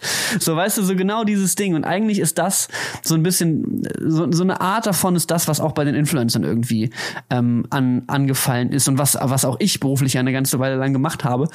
Und ich bin, ich bin tatsächlich mit ähnlichen äh, Sachen in Verbindung gekommen, wo ich auch irgendwann gesagt habe, ich fühle mich, ich fühle mich hier nicht mehr gut damit, irgendwie diese Produkte zu bewerben. Bei mir waren es halt Gaming-Sachen, bei mir waren es Tastaturen und Mäuse jo. und Headsets und sowas. Also tendenziell Sachen, wo ich sagen würde, okay, die benutzt man länger als jetzt eine Woche oder einmal oder sowas, sondern das sind vielleicht Anschaffungen für Leute, die sie länger haben. Aber trotzdem habe ich irgendwie das Gefühl gehabt, dass ich auch einfach dazu beitrage, dass einfach viel mehr wir leben im Überfluss und dass einfach noch mehr produziert wird, es ja. noch mehr Müll gibt, es gibt zu genau viel Müll, das. es gibt zu viel ja. Klamotten, es gibt es gibt einfach zu viel. So ist und das ist irgendwie so das was was dann irgendwie, ich finde es witzig, dass du das auch so erlebt hast und gesagt hast, hey, jetzt habe ich hier diesen diesen moralischen Struggle ähm, wie gehe ich damit um? Ich muss hier irgendwie von wegkommen. Äh, deswegen cool, cool, dass du diesen Weg eingeschlagen hast und so gemacht hast. Ähm, ich würde ganz gerne noch mal ein bisschen, ähm, jetzt haben wir gerade viel darüber geredet, was du jetzt machst und wie sich so jetzt deine Selbstständigkeit ähm, gerade aufgebaut hat. Und ich finde es immer mega interessant äh, mitzubekommen von Leuten, wie sie sich eigentlich finanziell über Wasser halten. Ähm, und ich würde eigentlich ganz gerne noch mal früher einsteigen, so ein bisschen zu den Anfängen davon, wie das war anzufangen, weil man erreicht ja nicht sofort 20.000, 50.000, 100.000 Leute mit seinen äh, Videos und Blogbeiträgen. Äh, wie ging das bei dir los und wie lange hat das eigentlich gedauert, bis man damit mal ein paar Leute erreicht hat? Boah, äh, ja, das, ich glaube, es war 2015, genau.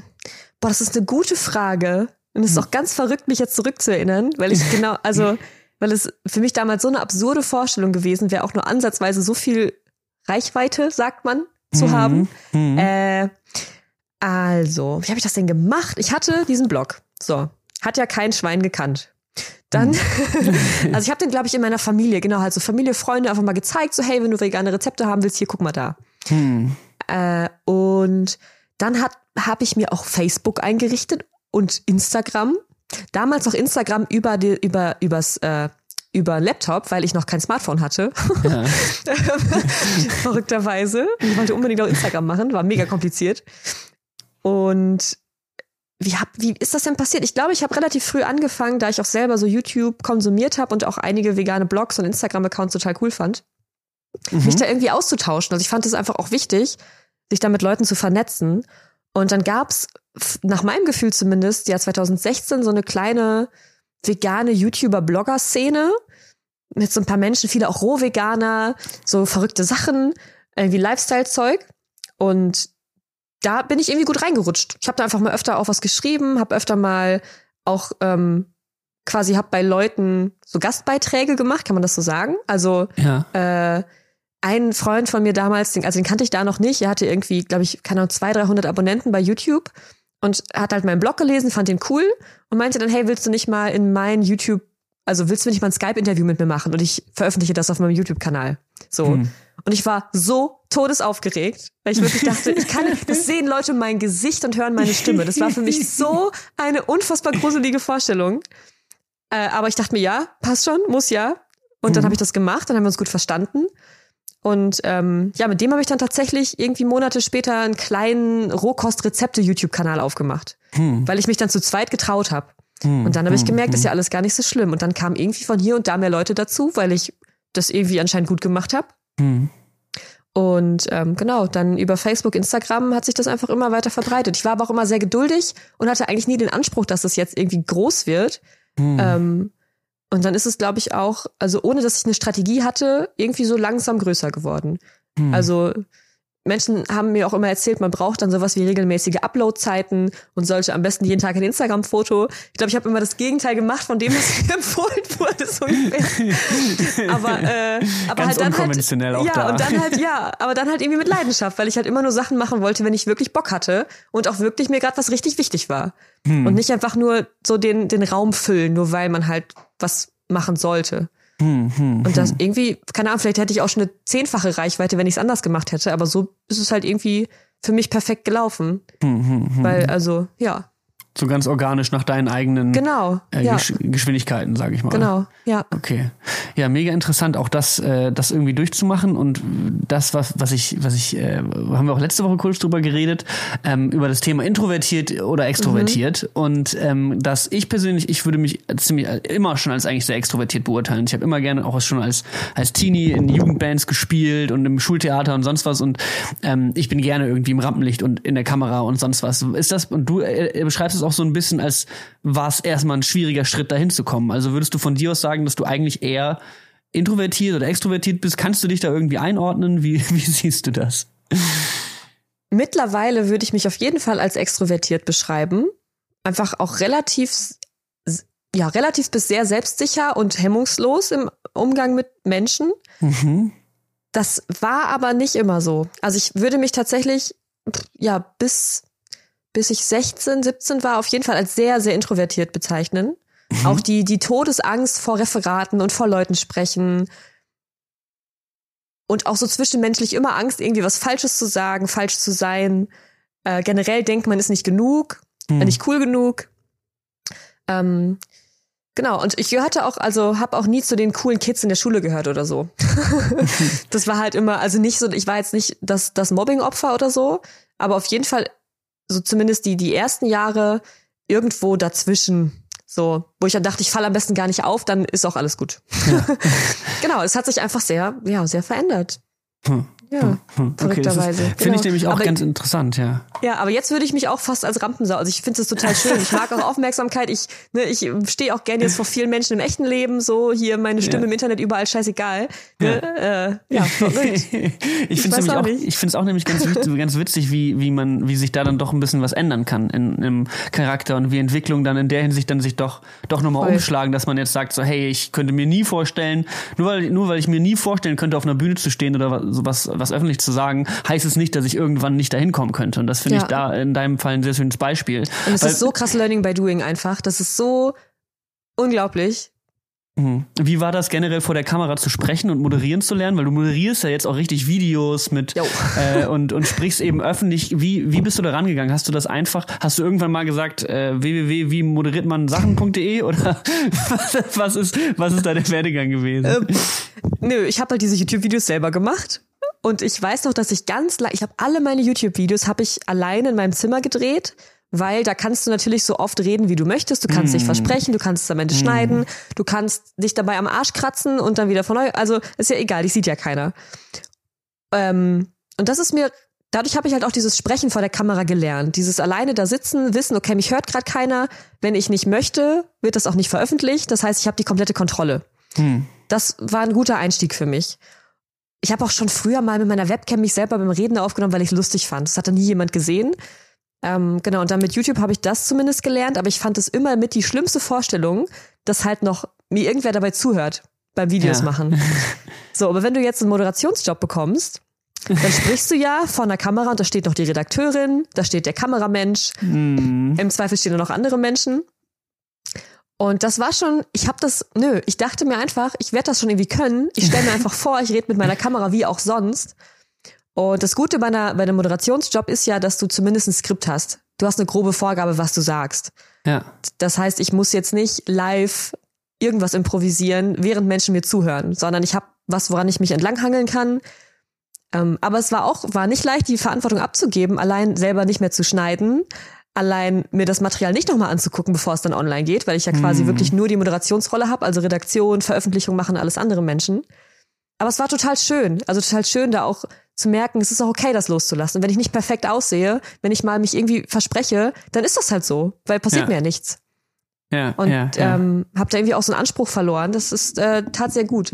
Habe ich aber tatsächlich auch ähm, nur durchs Machen gelernt. Also Ozon war ja auch ein neues Format, das heißt, da waren wir alle quasi AnfängerInnen, so, mhm. alle keine Profis.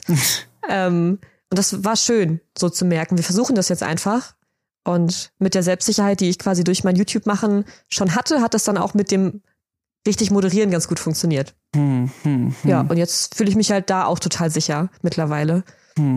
Ja. Du hast gerade was sehr Schönes angesprochen, die Selbstsicherheit, äh, die du durch den YouTube-Kanal bekommen hast. Ist das generell was, wo du sagen würdest, diese, diese Art und Weise zu kommunizieren und auch diese, diese Dinge, die du, die du dabei gelernt hast bei dieser ganzen Nummer und auch ja, das Selbstbewusstsein, dass es viel daher kommt, dass es dir viel Energie gegeben hat, jetzt so im Leben zu stehen? Wie standest du zu Selbstbewusstsein vor, äh, vor dieser ganzen Zeit? Warst du ein selbstbewusster Mensch?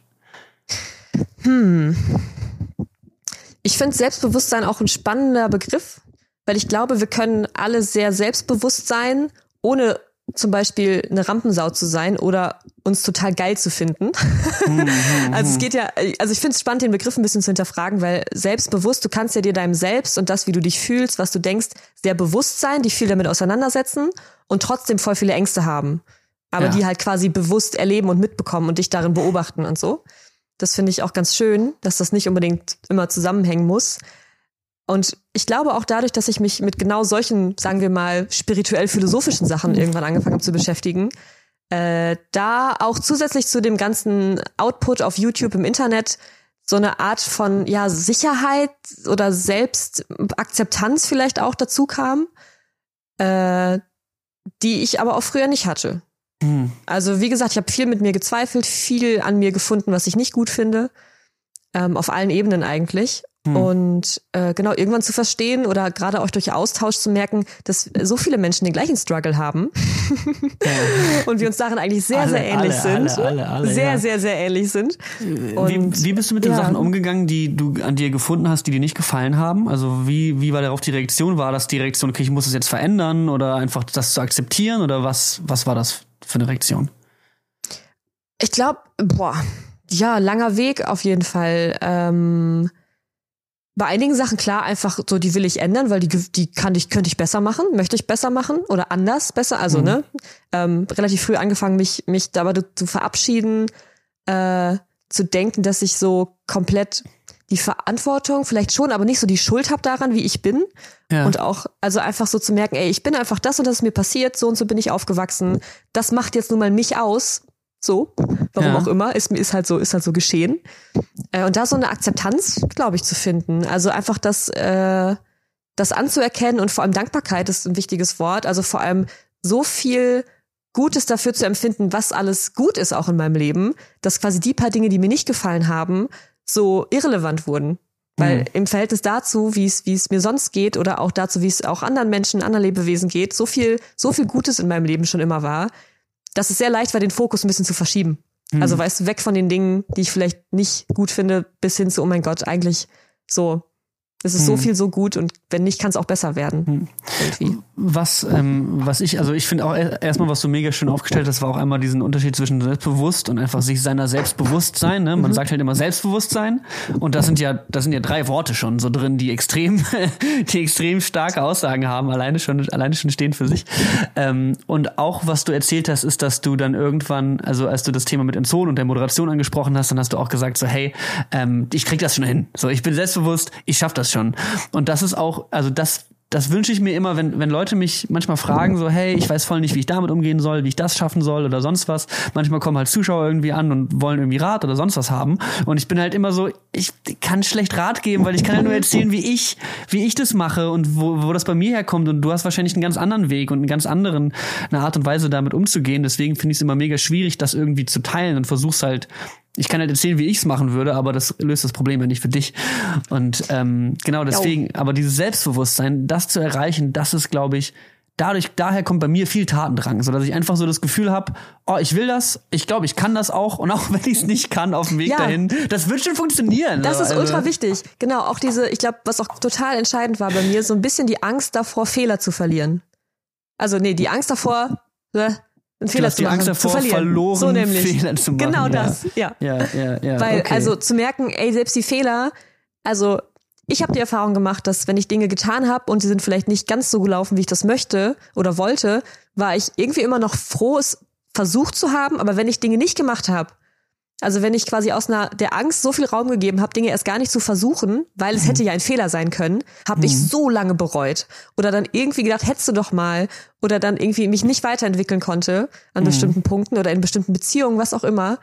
Und das war irgendwann so, so ja, dann ist es halt ein Fehler, aber ein Fehler wird auch nur dann zu einem Fehler, wenn du gar nicht draus lernst, mhm. sondern dann machst du es halt anders. Und dann mhm. war irgendwie auch Genau wie mit dem, sehe ich halt auf meinen Videos perfekt aus oder nicht, wenn ich das abgebe und dann quasi im Zweifel irgendwie fehlerhaft auftrete, ja. ist mir doch egal, weil es nimmt mir ja nicht mich selber weg, sondern gibt mir im besten Fall Raum für ja, Entwicklung. Mhm.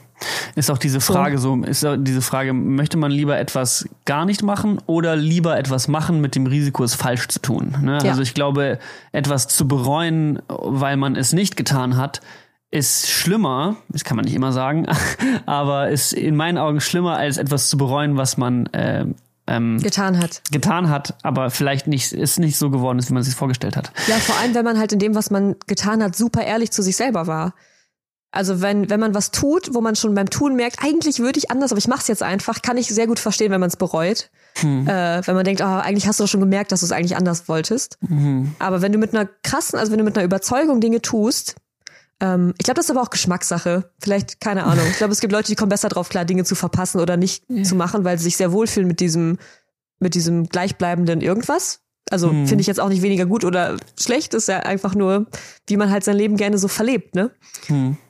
Ich finde, ja. äh, ich finde die Sachen, um nochmal so ein bisschen zusammenfassend äh, äh, das erstmal zusammenzubringen, worüber wir jetzt gerade geredet haben, was ich sehr schön fand, war, dass du darüber geredet hast, wie du aus dieser Komfortzone rausgekommen bist, dass du gesagt hast, ich habe da eben was, was mich sehr emotional und moralisch eben motiviert, da rauszukommen und dann aber auch zu sagen, so hey, es kommt auch dazu, dass man irgendwie seiner selbst bewusst wird und so ein bisschen versteht, ähm, woraus man gemacht ist und was man für ein Mensch ist und wie man dann da eben mit umgeht. Ähm, um den Teil äh, des Gesprächs mal abzuschließen und zum äh, nächsten großen Thema zu kommen, was worüber wir reden wollten heute, nämlich äh, Polygamie ist etwas, worauf ich dich mal ansprechen wollte, worüber wir auch im Vorgespräch ein bisschen gequatscht jo. haben. Und zwar Polygamie, das bedeutet also die meisten Beziehungen, die, wo ich auch aufgewachsen bin und wie ich es kenne, es ist monogam, das heißt, man hat äh, eine Liebesbeziehung mit einem Partner, einer Partnerin. Ähm, und mit dieser Monogamie, das ist mir auch schon sehr häufig im Leben begegnet, kommen eben viele schwierige Probleme. Ich glaube, glaube, so das erste große Ding ist so die Eifersucht zum Beispiel. So, das ist einfach, wenn du, wenn du der Meinung bist, dass du einen Partner besitzt und besitzt ist auch teilweise ein interessantes Wort in dem Zusammenhang.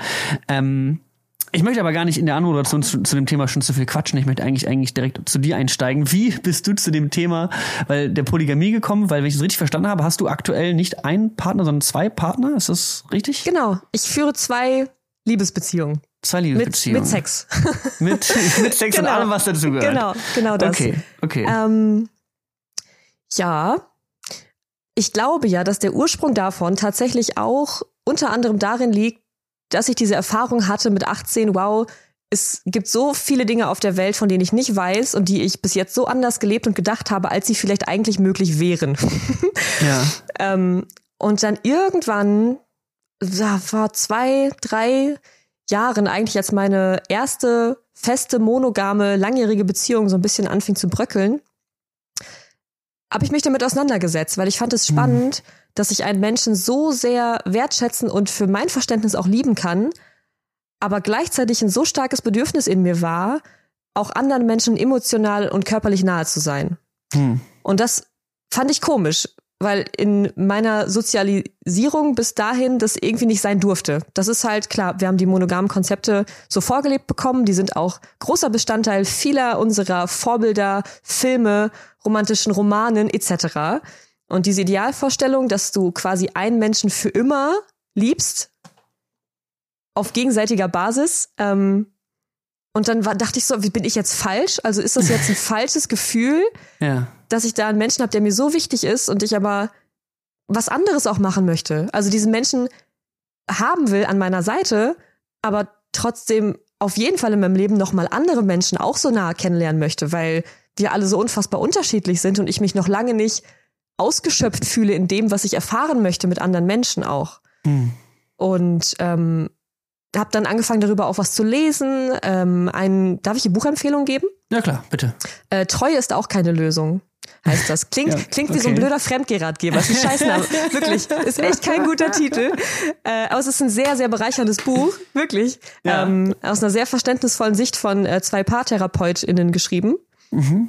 Und das hat mich auf die Idee gebracht, dass, also, dass es Menschen gibt, die anscheinend so leben, dass sie Menschen lieben, und zwar mehrere, und sich das überhaupt nicht ausschließt, sondern dass aus Liebe ja nicht, also geteilter Liebe ja nicht weniger Liebe wird. Und das fand ich total schlüssig. Für hm. mich persönlich habe ich gemerkt, ja, ich war gefühlt auch schon immer mehr als einen Menschen verknallt, auch als Teenie schon. Aber war halt damals nicht so ernst zu nehmen, deswegen halb so wild. Ähm, genau, und habe mich, also die Beziehung ist dann trotz allem zu Ende gegangen, einfach weil mein Partner ähm, und ich dann unterschiedliche Vorstellungen davon hatten, wie wir miteinander leben wollen. Ich viel mehr Freiheit brauchte als, also Freiheit in Anführungszeichen, aber einfach mehr unabhängig erleben wollte mit ihm, mhm. also ohne ihn dann in dem Fall. Genau. Ähm, und dann hatte ich halt die Zeit als quasi Single, äh, habe mich damit weiter beschäftigt und habe relativ zeitnah den Entschluss gefasst, wenn ich noch mal sowas wie eine Beziehung haben sollte, ja. äh, dann möchte ich, dass sie offen ist zumindest. Also offen mhm. dafür, dass der Mensch, den ich liebe, erleben darf, was er möchte. Ganz unabhängig, ob da Gefühle oder Sex mit einer anderen Person zusammenhängen und ich halt auch. Mhm. Weil ich gemerkt habe, es bin sonst einfach nicht ich. Mhm. Da, da, da ist irgendwie ein Aspekt, der, den ich sonst verleugnen muss, wo ich einfach auch eine Beziehung anstrebe, wo ich alles von mir zeigen darf. Und zwar auch, dass ich andere gut finde. So, das war der Anspruch. Mhm. Ja. ähm, eigentlich war ich aber in dem Modus, ich bleibe einfach Single, dann ist alles einfacher. ich glaube, das kennt jeder, der, jeder, der eine Weile lang Single ist, ist einfach so. Ich will, ich will auch gar, gar keine Beziehung sein, weil es eben viel besser ist, Single zu sein. Ganz ehrlich, Leute. Und eigentlich liegt man abends trotzdem im Bett und denkt sich, auch jetzt jemanden zum im Arm halten, wäre schon echt schön. Ja, genau. Ähm, genau, aber jedenfalls habe ich in der Zeit auch Erfahrungen gemacht mit einem Menschen, mit dem ich quasi was hatte. Also wir hatten keine Beziehung, aber ähm, wir mochten uns sehr und haben miteinander geschlafen.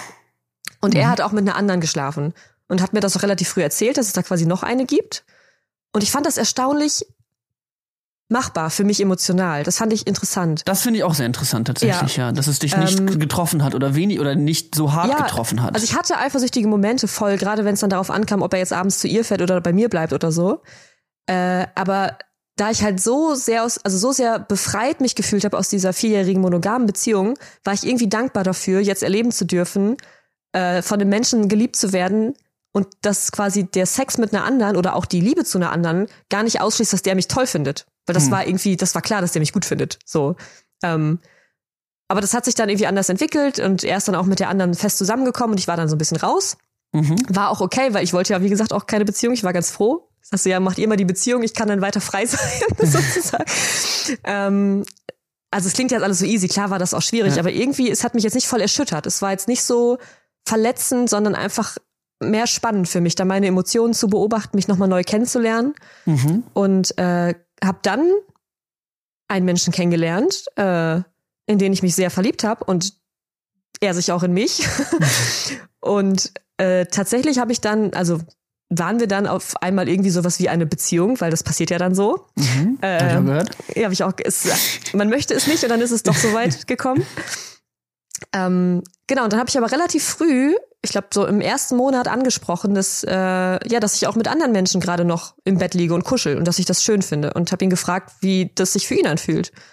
Und äh, ich war witzigerweise und bin immer noch seine erste Beziehung. Auch Aha. so, uff, upsi, äh, ja, mal richtig direkt okay. reingecrashed. Und war aber okay. Also er meinte ja irgendwie, krass, aber ich weiß ja, du, also, weil du du bist, hat er gesagt, geht das irgendwie. Also fand ich auch ein schönes Kompliment, weil er anscheinend mir anerkannte, dass ich halt ein sehr, also, keine Ahnung, ein Mensch bin, der gerne Liebe gibt und aber trotzdem auch halt ihn so sehr liebt, dass das halt eigentlich auch kein mhm. Problem sein sollte. Aber da war das auch alles so harmlos. Da habe ich jetzt nicht groß mit anderen rumgemacht. Das war mehr so, ja, ich kuschel doch mit meinem Ex-Freund so. Mhm. Ähm, aber dann war für uns quasi der Status offene Beziehung so ein bisschen etabliert. Erzähle ich schon zu viel? Ist so viel, nee, nee, so viel bitte, persönliche bitte, Story? Bitte, bitte, bitte, bitte, alles gut, alles gut, alles gut. ähm, ich ja, melde mich, ich melde mich. Weil es einfach super, also es ist einfach krass, weil sich das echt über Jahre ja entwickelt. Ne? Ich hatte ja nicht die Idee, ich will jetzt polygam sein und zack. Also gar hm. nicht eigentlich. Ich dachte nee, halt klar. einfach immer, ich will einfach nur möglichst ehrlich sein mit meinen Partnern. Und dadurch hat sich das dann ergeben, dass ich halt dann eine Phase hatte, wo ich auch mit zwei Freunden von mir intim geworden bin und das meinem Partner gesagt habe. Äh, und das war halt auch, war auch schwierig für ihn, weil ich halt da so ein bisschen vorgeprescht bin und er jetzt nicht unbedingt mit anderen was hatte in dem Zeitraum. Und äh, sind daran aber auch mehr gewachsen, als dass es uns als Paar irgendwie erschüttert hätte. Hm. Weil das, also halt auch wieder super viel Glück, dass es ein super offener Mensch ist, der einfach auch Bock hat auf die Herausforderung, der gemerkt hat, yo, tut mir gerade voll weh. Also es waren auch sehr, sehr schwierige Gespräche darüber. Ja. Ähm, aber ich und meine Freiheit ihm so viel wert ist, dass er quasi auch Lust hatte, sich darauf einzulassen und quasi mhm. das, das Leid auch durchzustehen, weil er gemerkt hat, es tut mir mega gut, so frei zu leben. Ähm, und ich habe gemerkt, es ist das krasseste Gefühl der Welt, äh, geliebt zu werden, obwohl oder gerade weil man mit sich selber, mit seinem Herzen und mit seinem Körper macht, was man möchte.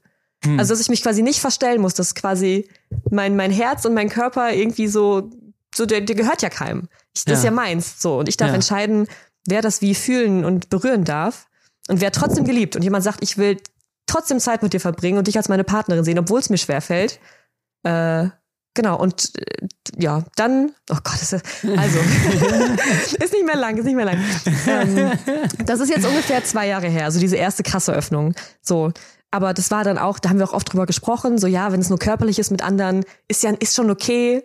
Ähm, weil wir haben ja, ne, Liebesbeziehungen sind ja nur wir und das auch dann exklusiv insofern und auch okay. Dann hat er auch mal mit einem anderen was gehabt, ähm, war für mich auch machbar, also voll spannend, das zu erleben. Generell mhm. bin ich einfach Freund davon, Herausforderungen so zu haben im Leben, weil ich merke, ich wachse daran. Also ja. ich mag das, aus meiner Komfortzone rauszukommen, offensichtlich. Muss man vielleicht auch ja. drauf stehen, irgendein Fetisch, weiß ich nicht. äh, ähm, genau, und dann ist es aber genau passiert, dass ähm, vor gut einem halben Jahr mein Partner eine Frau kennengelernt hat, die er sehr, sehr, sehr, sehr spannend fand. Ähm, und mir das auch relativ früh erzählt hat und meinte so, jo, ich habe das Gefühl, ich würde dir sehr gerne sehr nahe kommen, dieser Frau.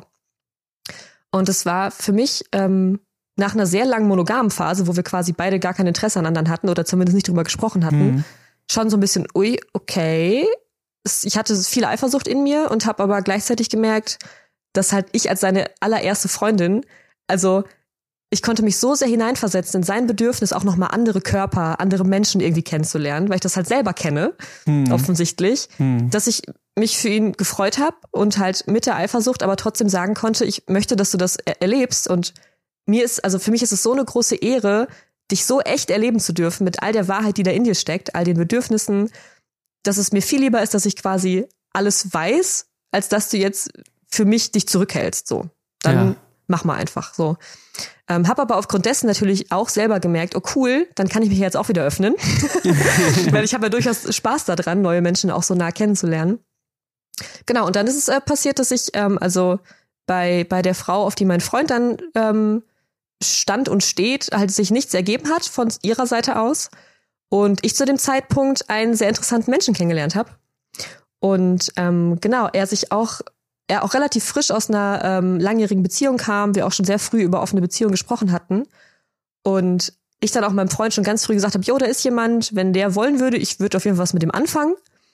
Und ähm, ja, und dann war es am Anfang halt, ne, wie vorher auch, ja, solange es sexuell ist, ist schon okay, so, wir kommen schon klar. Aber wie sich das halt entwickelt, Stück für Stück und ganz langsam, aber schleichend, aber unschleichend, nee, macht ja keinen Sinn. langsam, langsam aber sicher, aber auf Ja, jeden okay. Fall hat es sich halt dahin entwickelt, ähm, ja, dass, dass viele Gefühle mit ins Spiel gekommen sind und ich gemerkt habe, ja, das ähm, ist jetzt auch nicht mehr aufzuhalten, sozusagen. Mhm. Also, wo mein Partner, also mein quasi dann erster Partner, gesagt hat, also er fühlt sich jetzt auch nicht danach, mir jetzt irgendwie was zu verbieten, nur weil es jetzt schwieriger wird zwischendurch oder weil er merkt, oh oh, jetzt verliebt sie sich in wen anderes, weil sich das auch zu falsch anfühlen würde, mir halt Dinge zu untersagen, die mir gerade ja anscheinend immer wichtiger werden. Hm. Gerade weil mir halt Mensch immer wichtiger wird. Und in all dem Austausch, der auch nicht leicht ist und auch in alle Richtungen sehr, also weiß ich nicht, ähm, aber halt immer ehrlich. Ja. So, und ähm, ja, dass wir jetzt seit, weiß ich nicht, ungefähr einem Monat tatsächlich von zwei Partnern sprechen, die auch ähm, die, die, die meine Geburtstagsnacht mit mir zusammen verbringen, was auch zu zweit unternehmen, sich zu zweit irgendwie absprechen, wie es ihnen gerade geht und so. Wahnsinn. Äh, richtig crazy. Richtig Und ich crazy. weiß selber nicht, wann mir das überhaupt passiert ist. Und ich wundere Richtig mich immer noch. crazy. Das ist aber ganz gerade frisch. Das ist, jetzt, das ist jetzt ganz frisch, aber. Das ist schon noch ziemlich frisch. Das ist dass es ganz- jetzt auch vor allem diesen Status hat, würde ich sagen. Ja. Okay, okay. Äh, ja, ich habe dich äh, natürlich ganz bewusst ausreden lassen. Ich hatte zwei, zwei Milliarden Fragen zwischendurch, aber ich habe mich Oh, äh, Ja. total zurückgehalten. Und an der Stelle auch ähm, nochmal an die Leute, die Mhm. gerade live zuschauen. Jetzt ist, glaube ich, gerade eine ganz gute Möglichkeit, dass ihr mal ein paar Fragen in den Twitch-Chat äh, reinhaut ähm, und wir gleich ein bisschen auf eure Fragen auch mit eingehen. Ähm, du hast ein paar Themen angesprochen oder ein paar große Bereiche, die ich sehr wichtig finde. Einmal, Ja. den, das, einmal Wahrheit hast du angesprochen und dann auch immer, dass du dich auch in diese Momente in diese Wahrheit verliebt hast, zu sagen so, hey, da, da, da nimmt sich jemand nicht zurück, da ist Ja. jemand ganz er oder sie selbst und das finde ich total toll und schön und das finde ich Ja. sehr interessant, weil ich glaube, das ist eine ganz wichtige Basis von der Polygamie, dass es eine, dass es eine Ehrlichkeit gibt. Ähm, und das ist sehr schwierig, sich gegenüber ehrlich zu sein oder anderen auch gegenüber ehrlich zu sein, weil man mit Wahrheit häufig verletzt. Also glaube ich, wenn man mit seiner ganz persönlichen Wahrheit an jemanden herantritt, und das merkt man häufig bei Beziehungen, glaube ich, dann kann man schnell Leute verletzen. Ähm, wie, schaffst, wie schaffst du das, so, so ehrlich zu bleiben? Oder was glaubst du, ist vielleicht der Schlüssel? Vielleicht weißt du es auch nicht, aber was liegt dahinter, dass ihr drei damit so ehrlich miteinander umgehen könnt? Boah, ich glaube, es gehört vieles dazu. Als erstes fällt mir immer ein, da haben wir gerade auch schon viel drüber gesprochen, eine gewisse Art von Selbstbewusstsein, Selbstvertrauen, ähm, generell gewissermaßen die Unabhängigkeit davon, dass nur ein anderer Mensch einen glücklich machen kann. Ja. Also, dass du weißt, dass selbst wenn ein bestimmter Mensch mit der Wahrheit, die er an dich heranträgt, dich verletzt oder dich im schlimmsten Fall, was ja immer die größte Angst ist, verlässt im Endeffekt, Hm. dass da was bleibt, dass da was ist, wofür es sich zu leben lohnt, dass du an sich deine Existenz, dein Leben zu wertschätzen weißt, auch unabhängig von partnerschaftlichen Beziehungen zum Beispiel. Auch unabhängig davon, ob dich der eine Mensch attraktiv findet oder sich in dich verliebt oder nicht. Ähm, Hm. Darüber hinaus, glaube ich, im Austausch ist es, hat es viel damit zu tun, dass ich einfach, ja, ich weiß auch nicht. Ich habe einfach gemerkt, ich ist einfach Stück für Stück, ich war auch, also früher ganz viel gar nicht ehrlich in Beziehungen, habe ganz viel von meinen Emotionen zurückgehalten, weil ich halt genau das keinen Menschen verletzen wollte. ist immer auch immer noch die größte Angst, glaube ich, bei uns allen Ja. ähm, Verletzung zu verursachen, fühlt sich immer ganz, ganz schlimm an. Aber ich habe die Erfahrung gemacht, dass ich tatsächlich Menschen im Endeffekt mehr verletze, wenn ich sie nicht wirklich wissen lasse, was in mir vorgeht. Weil dann verstelle ich mich, dadurch baue ich im schlimmsten Fall irgendwie eine Mauer, eine Distanz auf zu Menschen, weiß im Endeffekt selber vielleicht nicht mehr, was ich möchte. Ähm, und habe dann gemerkt, okay, dann irgendwie Augen zu und durch und dann wissen wir, was Sache ist und dann dür dürfen alle damit umgehen. Weil solange du nicht weißt, was der andere wirklich fühlt, musst du ja immer nur raten. Dann musst du dir Gedanken machen, dann bist du aber irgendwie auch verzweifelt, weil du willst es irgendwie wissen, irgendwie vielleicht auch nicht, weil du Angst hast vor der Wahrheit und dein Kopf macht ganz schön viele verrückte Dinge, wenn du nicht weißt, woran du bist. Hm. Und ich glaube, die Erfahrung habe ich oft genug gemacht, dass es irgendwie am Ende immer gut tat, auch mit einer harten Wahrheit, auch mit einem Verletztwerden oder mit einem Verletzen umzugehen. Ähm, und ich mich irgendwie immer mehr befreit gefühlt habe, als in den Momenten, wo ich gar nicht wusste, woran ich bin oder Dinge zurückgehalten habe und damit Leute im Endeffekt nur mehr verletzt, weil ich dann halt unehrlich war Ja. oder so. Ja. Wenn man etwas äh, dann ver verschweigt und vor allem, wenn man große Wahrheiten verschweigt, so sehe ich das mittlerweile, wenn man Wahrheiten verschweigt, dann werden sie irgendwann zu Lügen. Auch wenn man ja. nie aktiv gelügt, mhm. äh, gelogen hat, gelügt hat, wenn man, nie, wenn man nie aktiv gelogen hat, ähm, wenn man so eine Wahrheit einfach verschweigt, dann wird die einfach, dann wird die riesengroß und dann gibt es diesen Anges ne, ein Elefant steht im Raum irgendwann, ja. ähm, weil einfach irgendwas dann zwischen zwischen den Menschen steht.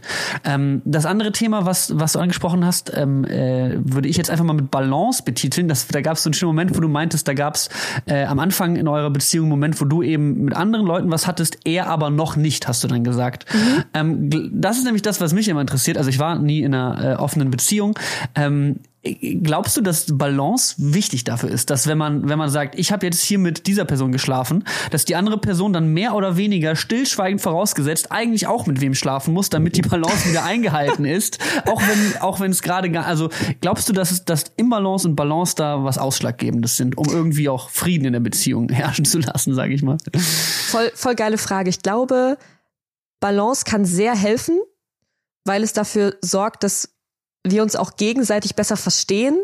Also wenn du quasi die Rollen auch mal tauscht und quasi ähnliche Dinge erlebst mit anderen Menschen zum Beispiel, das viel mehr auch dich spüren lässt. Also wenn zum Beispiel mein Partner Angst hat, dass ich mit wem anderes schlafe und dann nie wieder an ihn denke, aber selber mit einer anderen schläft und trotzdem noch an mich denkt, dann weiß er ja, ja klar, stimmt, geht ja auch.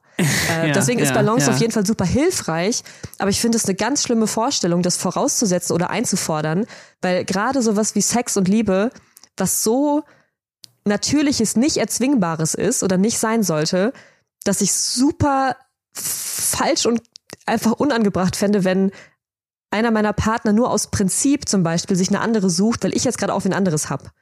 Ja. Weißt du? Wenn ja, es so zu einem ja, Gesetz wird, wenn es so, so ich finde generell Regeln, hm. ich mag das alles nicht, weil das ist immer, gerade mit Gefühlen, also überleg dir mal, wie unberechenbar Gefühle sind und wie neu und wie du jeden Tag theoretisch was anderes fühlen kannst. Und das irgendwie so vorauszusetzen, so, hey, wir müssen jetzt aber beide mal. Hm. Also alles, was mit müssen zusammenhängt, ist für mich irgendwie schon so, lass halt gucken, wie es passiert. Im besten Fall ähm, und mein, also mein, mein erster Freund hat auch mittlerweile mit anderen Frauen geschlafen. Ähm, mein zweiter Partner sowieso, auch schon, auch schon, ne, auch schon vor ja. mir, auch dann am Anfang unserer, unseres Verhältnisses. Mhm.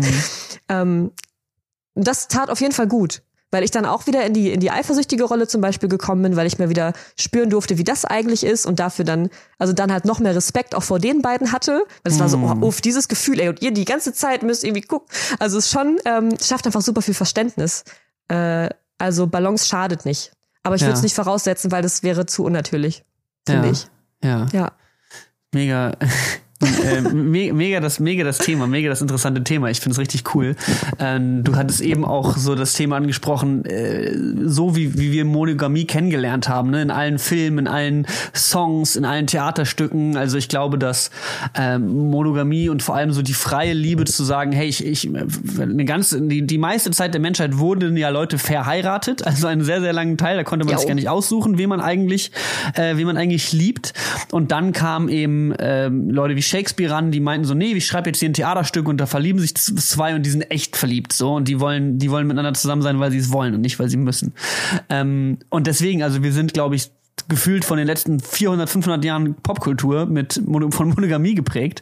Ähm, es gibt nicht so wirklich poly polygame Popkultur, oder gibt es irgendwie Serien oder Songs oder Filme, die dieses Thema Boah. irgendwie angreifen? Außer dieser Podcast jetzt natürlich, das beste, Pop das beste Popkulturprodukt der heutigen Zeit. Boah, voll die gute Frage. Ich habe schon in zumindest meiner Blase das Gefühl, dass es mehr Thema wird, als es mal früher war bin mir aber auch nicht sicher. Also ich glaube, habe zumindest ja den Eindruck, dass die zumindest meine Elterngeneration dem noch sehr viel skeptischer gegenübersteht als so mein Freundeskreis.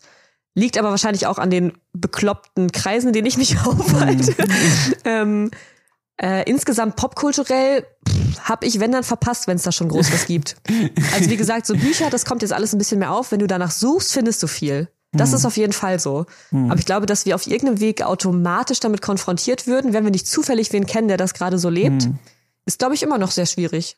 Und ja. was mich auch nochmal so ganz praktisch äh, äh, interessiert, ist das Thema der Eifersucht und der Eifersucht zwischen euch rein? Du hast gesagt, die, deine beiden Partner, die verstehen sich sowieso und die gehen gut miteinander um, aber ich kann mir irgendwie nicht vorstellen, dass es nicht trotzdem irgendwie Eifersuchtsmomente gibt, wo man denkt so, ah, wenn es ein, so und so ein Problem gibt, dann geht, gehst du immer zu ihm oder er geht immer zu ihr. So, also das ist so, dass, dass man sich rausgelassen fühlt so ein bisschen in manchen Momenten oder das Gefühl hat so, hey, jetzt, äh, ne, also bei, bei einer, bei einer, bei diesem, bei diesem Dreieck, dass da ein Band stärker ist als das Band zwischen mir und, ne, also sowas so. Gibt es solche Situationen, wie geht ihr damit um? Oh, da musst du eigentlich die beiden fragen. ich finde es immer, ich finde es super schwierig, das äh, selber zu beantworten. Ich meine, ich bin ja jetzt, ich bin ja nur hier, ähm, weil ich natürlich in dem Rahmen mich schon in der einfachsten Rolle fühle. Ähm, und natürlich kriege ich von beiden, also, nee, sagen wir es mal so. Die, die ersten Momente, die auf jeden Fall man als Eifersucht bezeichnen würde, sind auf jeden Fall von meinem ja, ersten Freund ausgegangen, weil natürlich da kam dieser neue Mensch, den er kaum kannte. Ähm, und das kann sich ja jeder Mensch vorstellen. Und da ist mein Freund auch nicht übernatürlich, was für Vergleich und Angstmechanismen sich da im Kopf anschalten. Ähm, und die sind aber im Kern, wenn wir dann darüber sprechen und ich nachfrage, eigentlich immer davon geprägt, dass er irgendwo Angst hat, mich verlieren zu können. Dass ja. da irgendwas in seinem Kopf nicht aufhört zu denken und wenn doch nachher nur noch der andere spannend ist. Also es, ich glaube, dagegen kannst du im Endeffekt erstmal gar nicht viel machen, außer halt darüber zu sprechen und dem Raum zu geben und zu merken, dass mit allem, was ich ihm sage, da schon ganz schön viel von dem, was er sich in seinem Kopf vorstellt, irgendwie gar keine Relevanz mehr hat, weil ich ihm natürlich viele Ängste auch nehmen kann. Zumindest wenn er halt es schafft, mir zu glauben, weil du kannst ja auch, also das größte Problem ist auch immer noch, dass, dass, dass, äh, dass er rational absolut versteht, dass es da nichts zu befürchten gibt, aber Gefühle sind halt Gefühle. Ja. Das willst du ja. tun. Die machen dir halt manchmal Bauchschmerzen. Ähm, und das ist, glaube ich, was, ich weiß nicht, ob es sich jemals ausschalten lässt, aber was, glaube ich, einfach in, in dem, wenn man sich anguckt, was man für dieses, ich nenne dann Eifersucht, wenn wir Eifersucht als Leid bezeichnen, also was, was halt irgendwie weh tut, wenn du es abwägst und schaust, was du aber wegen diesem ganzen verrückten Beziehungsmodell jetzt auch an, an, an neuen Eindrücken und an tatsächlicher, ich sag's einfach mal, äh, bedingungsloser Liebe gewinnst, weil du halt dich so sehr mit Dingen konfrontierst, äh, dann ist es irgendwie, lohnt sich das? also, so, also ich finde das total, also ich fühle mich nicht in der Rolle, das unbedingt so zu sagen, aber ich weiß halt von meinen Partnern, dass sie das auch so empfinden. Ähm, in den allermeisten Momenten. Das ist halt, wenn dieser Schmerz nicht gerade mega präsent ist und die Emotion einen völlig überkommt, wo du auch wahrscheinlich, also da kannst du ja, wenn, also wenn du im emotionalen Tief bist, kannst du ja nicht mehr rational denken. Mhm. Aber so emotionale Tiefs gehen ja immer vorbei. Erst recht, wenn du Menschen hast, mit denen du gut drüber sprechen kannst und wenn deine Gefühle halt auch da sein dürfen. Ähm, und ich glaube, am meisten hilft auch, dass ich vielleicht niemals gesagt habe, du sollst nicht eifersüchtig sein oder das ist jetzt ein blödes Gefühl, das ist doch gar nicht angebracht, weil es gibt gar keinen Grund, mhm. sondern einfach das anzuerkennen und zu wissen, dass ich halt selber mich genauso fühlen würde. Ja. Aber wir halt alle wissen, dass es gerade so bereichernd ist und ich auch ähm, meinem Partner, also dass wir beide wissen, dass äh, die Beziehung, die wir vielleicht sonst gerade hätten, wenn einfach alles immer normal geblieben wäre, vielleicht mhm. auch gar nicht so schön wäre. Also dann gäbe es vielleicht andere Herausforderungen wie Langeweile, wie Selbstverständlichkeit, dass man sich nicht mehr richtig wertschätzt, dass man mhm. gar nicht mehr sich so richtig krass fühlt, weil keine krassen Themen da sind, über die wir uns so krass austauschen müssten. Und ich würde es nicht tauschen wollen gegen das, was mhm. wir gerade quasi erleben. Und das ist dann irgendwie mach, keine Ahnung. Das ist auf jeden Fall nicht einfach. ja. Ja, ja. Ich, aber voll cool, dass du es deswegen gibt, auch teilst. Es gibt keine Heilung für Eifersucht. es gibt nur den Weg, das irgendwie anzuerkennen und damit umzugehen ja. und zu merken, dass es, dass es nicht völlig zerstörerisch ist, das Gefühl. Hm, sondern hm, mal da und dann auch mal wieder weg tatsächlich. Ja. ähm, es kommen langsam äh, ziemlich coole Fragen im Chat rein. Ähm, oh, ich bin eine, halt eine gespannt. Frage, eine Frage möchte ich äh, vorlesen von einem Username namens Knickknacks, der fragt, oder die fragt, wissen denn die jeweiligen Schwiegereltern davon und wie sehen die es denn? Süß. Ähm, ja, die Schwiegereltern von meinem äh, quasi ersten Freund, äh, die, die, die wissen das. Ähm, die Mama war am Anfang skeptisch sehr skeptisch, weil wie gesagt, ich glaube, unsere Elterngeneration, meine Mama war übrigens auch sehr skeptisch, mein Papa war, glaube ich, so, hm, du machst das schon. ähm, aber tatsächlich, da sie auch einen guten, äh, guten Kontakt zu ihrem Sohn hat und die da auch viel drüber sprechen, kriegt sie halt auch mit, wie es ihm geht und kriegt auch mit, dass es ihm sehr oft sehr gut geht. Und wir haben auch ein gutes Verhältnis und sie vertraut da, glaube ich, uns einfach, was ganz schön ist. Ähm, genau, und mein, mein, ähm, mein neuer Freund hat äh, keine Eltern mehr. Deswegen kann ich das leider hm. nicht beantworten. Hm. Die gucken von oben irgendwo zu und sind hoffentlich auch ganz froh. und, äh, und deine Eltern? Äh, ja, wie gesagt, Mama ist, also war sehr, sehr, sehr, sehr, sehr skeptisch. Ich glaube, weil sie selber auch ähm, unbedingt, ich glaube, sie hat sehr viele schlechte Erfahrungen, auch vor allem mit, hm. mit Betrug und Fremdgehen gemacht in Beziehungen und ist, glaube ich, ganz anders einfach ja auch groß geworden mit ähm, mit solchen Verhältnissen, die halt irgendwie nicht funktioniert haben. Hm. Ähm, oder wo einfach generell so viel Offenheit in Beziehungen, glaube ich, einfach nie passiert ist und deswegen auf jeden Fall sowas wie eine andere Partnerin, eine andere Partner, sowas mega bedrohliches und zerstörerisches ist in ihrem, ja. in ihrem Weltbild. Ja. Ähm, aber das ist, äh, bessert sich, da sie das ja alles mitbekommt. Okay. Und genau, beide kennen auch meine Eltern so. Das ist schon alles, äh, ja, ja, ja, ja. Kriegen die, dürfen die live mitkriegen. okay, okay. Und eine, eine andere Frage noch aus dem, äh, aus dem Chat von einer Userin namens äh, Tina, die fragt generell, haben die beiden denn noch andere Partner? Also gibt es noch Partner neben dir oder geht, führt ihr zu dritt dann eine offene Beziehung, in der äh, noch mehr möglich ist? Also möglich ist alles. Ich würde eh sagen, dass ich, also manchmal passt überhaupt kein Wort, es passt aber auch ich habe mich zwischendurch so gefühlt, als würde ich eigentlich zwei monogame Beziehungen gleichzeitig führen, was sich ja irgendwie ausschließt. Das ist auch ganz verrückt. Weil ich quasi, weil ich bin ja in beiden Beziehungen, wenn ich sie einzeln betrachte, monogam. Also ich schlafe gerade nur mit den beiden ja. und habe sonst keine Partner. Aber die beiden haben quasi mich als sowas wie Beziehungspartnerin irgendwie, wenn man es in irgendein ekliges Konzept quetscht. Ähm, aber schlafen äh, noch mit anderen Frauen, mit denen sie aber Aha. nicht so eine Beziehung haben wie mit mir. Aha. Genau. Okay, ja. okay, okay, okay, okay. Das ist äh, äh, wahnsinnig interessant. Ähm, eine andere interessante Frage aus dem Chat, auch eine interessante Formulierung äh, von äh, einem Nutzer oder Nutzerin namens Bella von Nutella. Gibt es denn einen okay. Hauptpartner und mehrere Nebenpartner oder wie funktioniert das Zusammenleben? Ich, oh, oh ich finde das, es rollt sich, also rollt sich alles hoch, wenn es um Begriffe geht. Ich kann es aber voll verstehen, dass, also wir müssen das ja irgendwie alles formulieren. So. Mhm. Ähm, ich, nee. Also ich glaube schon, dass, also dass ich von, von den beiden gerade die Hauptpartnerin bin, so, wenn man das dann irgendwie so sagen kann. Also einfach auch der Mensch, mit dem am meisten Zeit verbracht wird. Äh, ich verbringe aber zum Beispiel mit beiden sehr ähnlich viel Zeit. Oder halt auch mal Zeit zu dritt. Hm. Also ich fühle mich da nicht, also es ist natürlich einfach auch ein komplett anderes Verhältnis zu einem Menschen, mit dem ich jetzt schon seit drei Jahren fast zusammen bin und halt jemanden, den ich seit einem halben Jahr gerade mal kenne. So, mhm. das ist irgendwie, ich habe gar keinen Anspruch, das in irgendeine Kategorie oder in eine Hierarchie zu packen, weil es sich so unfassbar anders anfühlt und es gar nicht vergleichbar ist, tatsächlich. Mhm. Ja. Okay. Und ähm, ich mache einfach direkt weiter mit den nächsten Fragen aus dem Chat. Captain Laros fragt, gibt es viele Streitigkeiten, wenn beide was alleine mit dir zusammen unternehmen wollen? Ist noch nicht passiert, nee. Also okay. ich habe tatsächlich ja auch sehr viel Zeit. ich bin auch ehrlich gesagt, ich wüsste nicht, wie, wie das alles wäre, wenn ich zum Beispiel 40-Stunden-Job hätte. Mhm. Oder mehr. Ja. Wenn ich nicht eh so viel Zeit hätte, die ich mir gut selber einteilen kann, äh, ob das dann nicht alles viel komplizierter wäre. Mhm. Aber dadurch, genau, dadurch, dass die beiden und ich, dass wir alle drei viel Zeit haben, also klar hatte ich das schon mal, dass quasi mich jemand fragt, ey, heute zusammen dies und ich sag dann halt, nö, heute mache ich aber mit, mit ihm was. Mhm. Aber dann sehen wir uns halt am nächsten Tag und ist alles völlig okay. Also da musste noch nie sich um Zeit mit mir gestritten werden. Mhm. Das ist ganz schön, ja. Okay. Ähm, noch eine Frage kommt wieder von Nick Next. Mir fällt auf, dass die meisten Leute von euch im Chat irgendwas mit Essen im Namen haben. Also entweder seid ihr nach einem Snack benannt oder nach Nutella oder nach Nudeln. Ich weiß nicht, was heute los ist, aber ich habe das Gefühl, ihr habt euch abgesprochen. Ähm, Nick Next fragt nochmal, wäre es denn für dich bzw. für die beiden möglich, dass es ein gemeinsames Zusammenleben in einem Haushalt gibt? Boah, weiß ich nicht. also tatsächlich zeigen die, die, die, die bisherigen Erfahrungen, sagen wir es mal so, dass wir es sehr spannend und auch bereichernd finden, uns zu dritt zu treffen, das aber nicht unbedingt im, im Alltag uns gerade so erfüllt, würde ich jetzt sagen. Ja, also okay. insofern, dass es einfach, also ich mag halt einfach selber auch so sehr, hm, dass, dass, dass die Zweisamkeit irgendwie.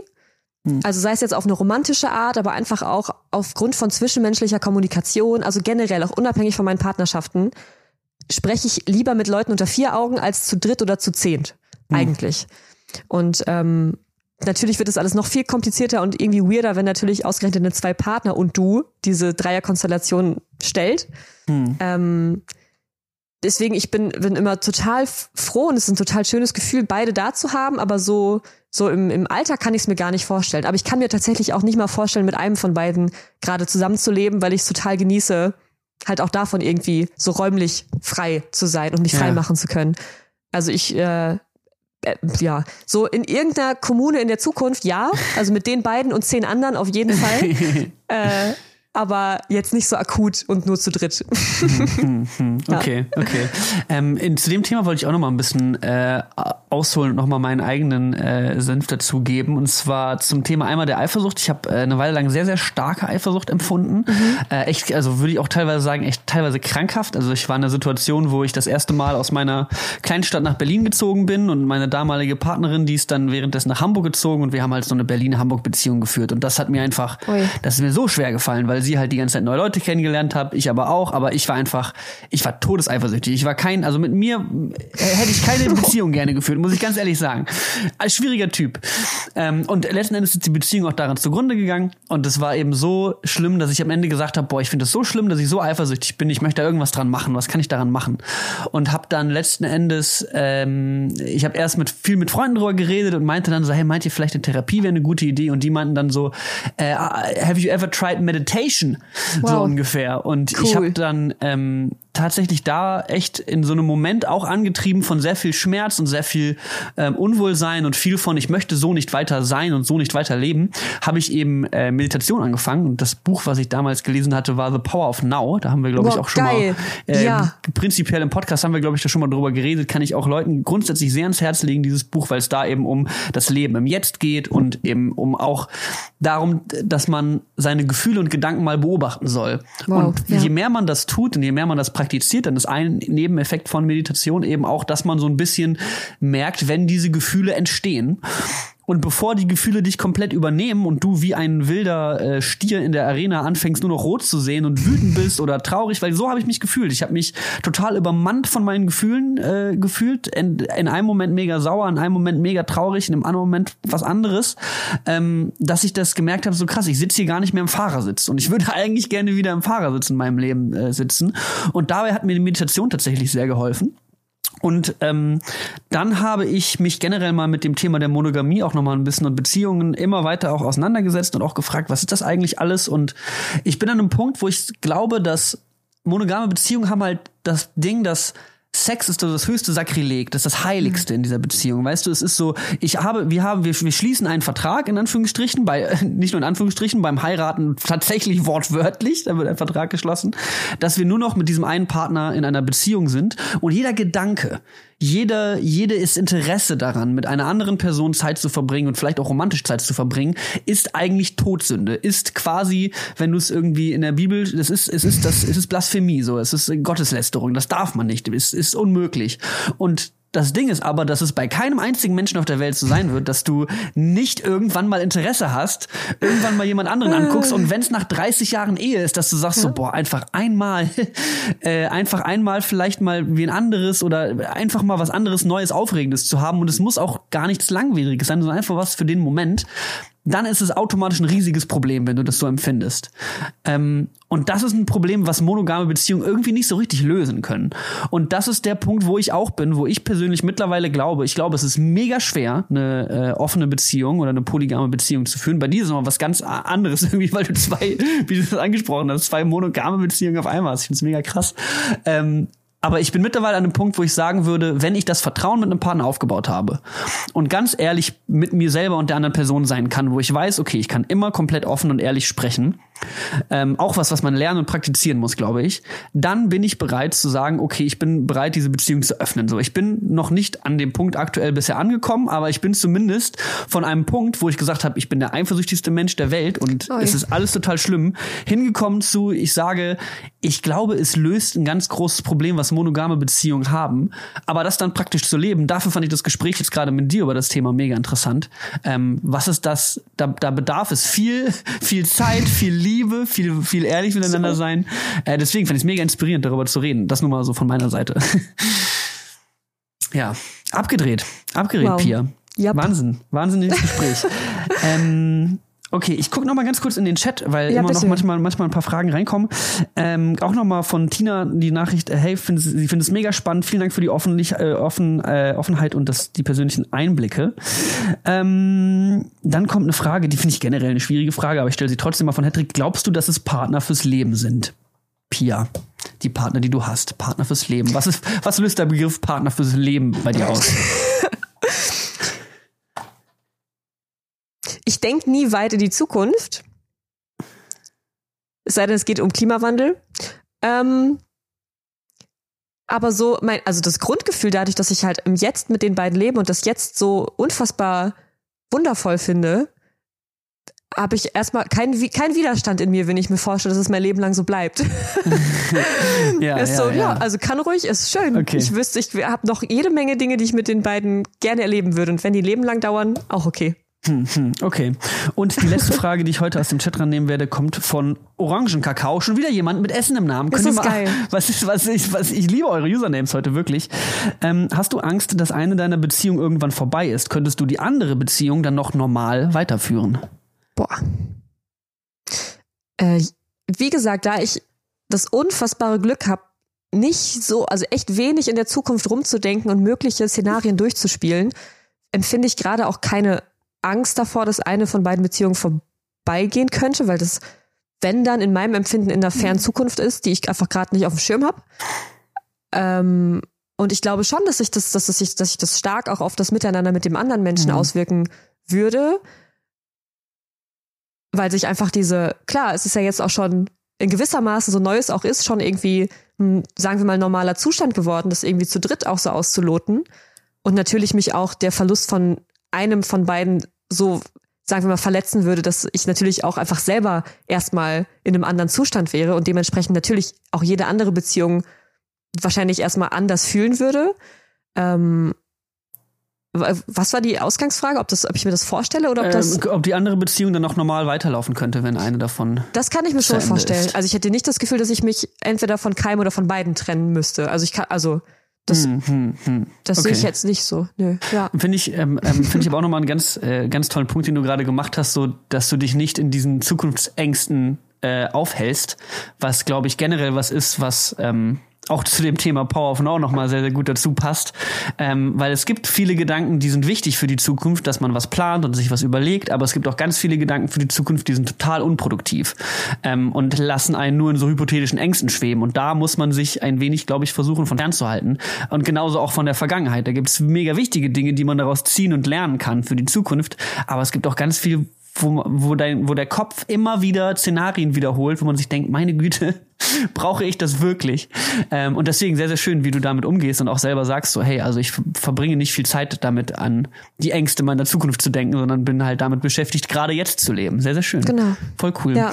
Das ähm, hilft auch bei allen Themen übrigens viel, ne? Hast du ja auch schon gesagt, Eifersucht, das, also das, ja. Ich glaube, das ja. ist die Grundlage für ganz viel. Und bei mir witzigerweise genau das Buch, was du, äh, das Power of Now, war das mein allererstes Buch, was irgendwie so eine Thematik hatte. Hm. Und äh, hat, glaube ich, viel dazu beigetragen, dass ich so leben kann, wie ich gerade tue. Ja, ja. Ist, ja. Ein, ist ein schönes, wichtiges mhm. Buch. Ich glaube, ich schon zwei, drei Mal in anderen Podcast-Folgen hier gefallen. Und du hast noch ein anderes Buch heute erwähnt. Das war Treue ist auch keine Lösung. Genau so. Ja, okay. Also ja. das sind immer, ich wiederhole nochmal ganz gerne die Buchempfehlungen, weil Leute manchmal nochmal fragen.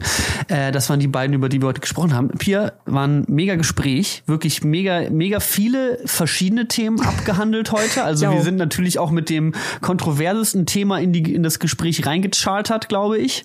Und ähm, hatten, also ich fand es mega schön, weil ich gemerkt habe, auch so, das ist das Schöne an diesem Podcast auch so intensiv sich mit Leuten auseinanderzusetzen. Du bist ein sehr reflektierter Mensch. Äh, du hast dich mit vielen Dingen, über die du redest, sehr viel auseinandergesetzt, aber bist auch gar nicht so, also du, du siehst auch den Prozess bei allen Dingen und sagst halt auch nicht so, ich bin halt nicht an einem Tag aufgestanden und war auf einmal die vegane polygame Aktivistin. sondern es war eine, ja. eine jahrelange Entwicklung dahin. Ja. Und dass, dass, dass du das so siehst und auch irgendwie ja, sehr offen bist, darüber zu reden und darüber reflektierst, das äh, hat mir sehr viel Spaß gemacht, das heute zu hören. Dankeschön. Hat mir auch, also du hast auch so geile Fragen gestellt, wenn ich das mal so zurückgeben darf. Danke. Ist, äh, ist sehr aus mir herausgesprudelt. Sehr natürlich, hat sich toll angefühlt. Ich fand es sehr, sehr schön. Ja. Wenn ihr da draußen äh, Lust habt, mehr von Pia zu sehen, zu konsumieren, zu hören, was auch immer, ähm, wenn ihr auf Twitch seid, dann ist jetzt unter dem Stream sind drei Panels, die ihr anklicken könnt. Da findet ihr zum Beispiel ihre Website. Ich glaube, das ist kraft-futter.de oder so, genau. sowas. Genau. Da ist auch der Shop und der äh, Gemüsekalender, den du angesprochen hast. Finde ich auch eine sehr coole Sache, weil das habe ich mir eigentlich auch immer gesagt. So, hey, eigentlich müsste man mal übersichtlich sehen, was geht eigentlich gerade ab, gemüsetechnisch. Ja. Äh, einfach mal auf kraft-futter.de vorbeischauen oder Pia Kraftfutter auf Instagram. Genau. Und gibt es noch andere Social Networks? Auf YouTube auch Pia Kraftfutter? Kann man genau, alles Pia Kraftfutter und wie gesagt bei, bei Spotify, iTunes und Soundcloud äh, den Podcast Leben lieben und lebe, leben, lieben, leben, lieben und liebe, leben. Ich kann ihn selber nicht. Na, ihr könnt einfach nach Pia und Clara suchen, das ist einfacher. Der ist aber auch überall verlinkt auf meinem Instagram und so, den findet ihr schon. Voll, ich hab's, ich hab's kommen gesehen und ich war so, oh, jetzt wird sie ihren eigenen Podcast richtig oh, aussprechen oh, können, endlich. Nee, keine leben, Chance. Leben, lieben und Liebe leben. Genau. Ja, und da gibt's auch noch viel mehr zum Thema Partnerschaft, offene Beziehungen und das ganze verrückte Zeug. Das ganze ja. verrückte Zeug. Gib mir mehr von dem ganzen verrückten Zeug, Pia. Gerne. Es hört auch nicht auf, das ist das Gute. Es hört nicht auf, es bricht nicht ab. Okay, wir ja. verabschieden uns damit aus dieser Folge bei mir zu Hause. Wir sehen uns äh, nächste Woche Sonntag um 8 Uhr live auf Twitch. Schaut gerne vorbei auf twitch.tv slash nixterboy. Dem Kanal könnt ihr ganz einfach folgen oder folgt diesem Podcast auf Spotify. Lasst eine Apple Podcast Bewertung da, wo auch immer ihr gerade seid. Lasst ein bisschen Liebe da, wenn ihr gerade welche übrig habt. Ich freue mich auf jeden Fall. Bis zur nächsten Ausgabe. Vielen Dank, Pia, und bis dahin. Tschüss. Dankeschön. Tschüss. Yay! Wow.